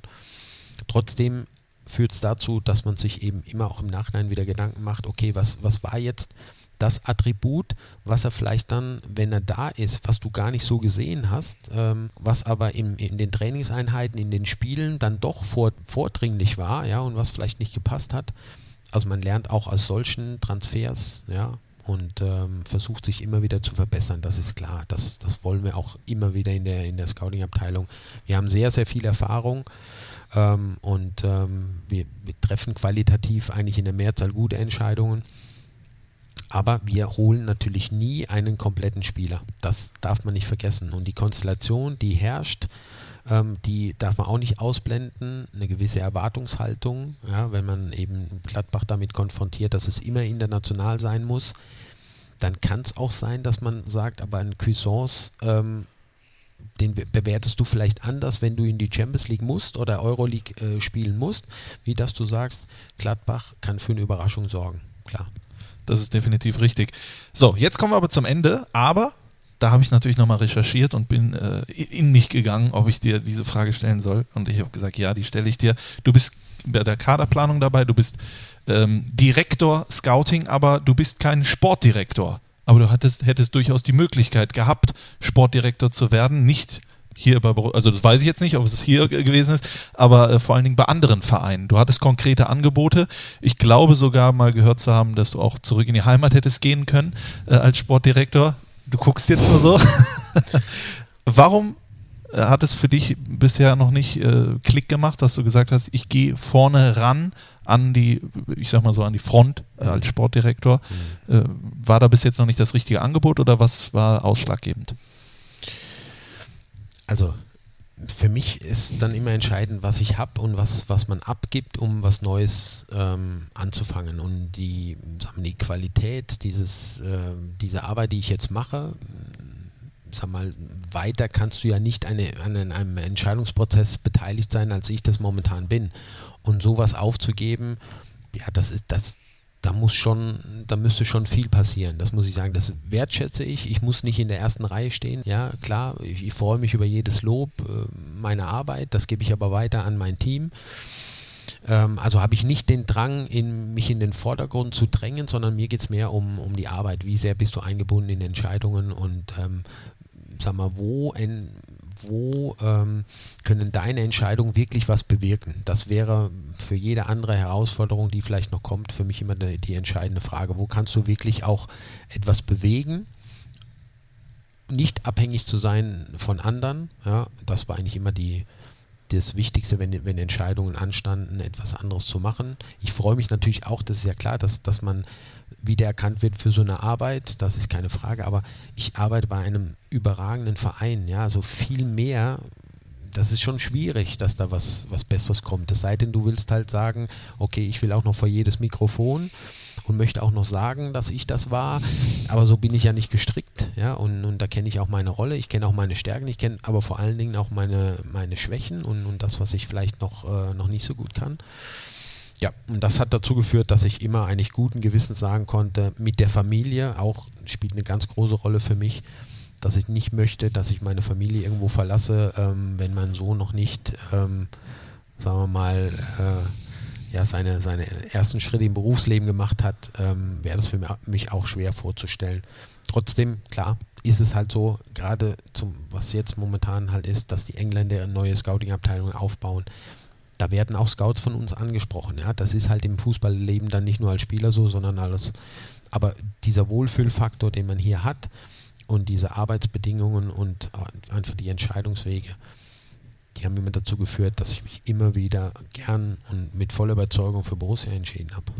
Aber es gab auch, oder gab es mal dieses ein Angebot, wo du vielleicht auch 51, 49, wo es wirklich knapp war? Ohne dass du jetzt den Verein nennst oder sonst irgendwas. Ja, aber auf jeden Fall die 51 für Borussia. Ja, ja, klar. Ja. Definitiv. Das gab es einmal, ja. Ja. okay, und das Trainer sein, das hast du komplett aufgegeben? Ja, definitiv. Also es wird Dafür. niemals den Trainer Steffen Korell geben. Also ich schließe nicht aus, dass ich meinen Sohn vielleicht nochmal ein paar Einheiten begleite, aber nicht auf einem entsprechend hohen Niveau. Dafür bin ich zu lange aus dem Bereich raus. Man kann sich nur für eine Sache spezialisieren dann. Aber die B-Lizenz hast du. Ja. Die hast du noch. Ja. Die, das ist doch wie Fahrradfahren, das verlernt man nicht. Wo spielt dein Sohn? Der spielt bei Fortuna Mönchengladbach. Okay. In der A-Jugend. Aus dem kann so ein Steffen Korell werden oder ist da die Gut, Profikarriere ja, die ist, unwahrscheinlich? Also wenn du in der A-Jugend noch nicht im Leistungszentrum spielst, wird schwierig. Ja. Es gibt immer noch die Beispiele, die finde ich immer schön. André Hahn, ja, den, Miroslav äh, Klose doch, oder? Absolut, ne? ja, und das ist auch schön, finde ich gut, dass das immer mal wieder passiert, aber das sind die Ausnahmen, ja. So, Steffen, jetzt haben wir, glaube ich, alles wirklich. Also Gut. jetzt wäre dir auch nichts mehr eingefallen, oder? Überhaupt Zu erzählen. Nee, nee. Ich danke dir, dass du dir viele Zeit genommen hast. Wünsche dir ein gutes Händchen bei deiner äh, Arbeit und äh, vor allen Dingen aber gute Gesundheit für Danke. die Zukunft, dass Vielen da nichts mehr passiert. Euch zu Hause danke ich fürs Interesse. Hört beim nächsten Mal wieder rein. Wir haben mit Sicherheit demnächst auch wieder einen hervorragenden Gast, da bin ich mir sicher. Ich kenne ihn nämlich schon. Wobei ich sag's einfach, Roland Wirkus wird der nächste Gast. Oder? Ja, das Who is Who gibt sich das, was wir jetzt gehört haben. Auf gar keinen Fall. Auf gar keinen Fall. Dankeschön, bis zum nächsten Mal. Auf Wiederhören. Hallo, hier ist Dirk Bremser. Das hat Spaß gemacht, oder? Bis zum nächsten Fohlen-Podcast.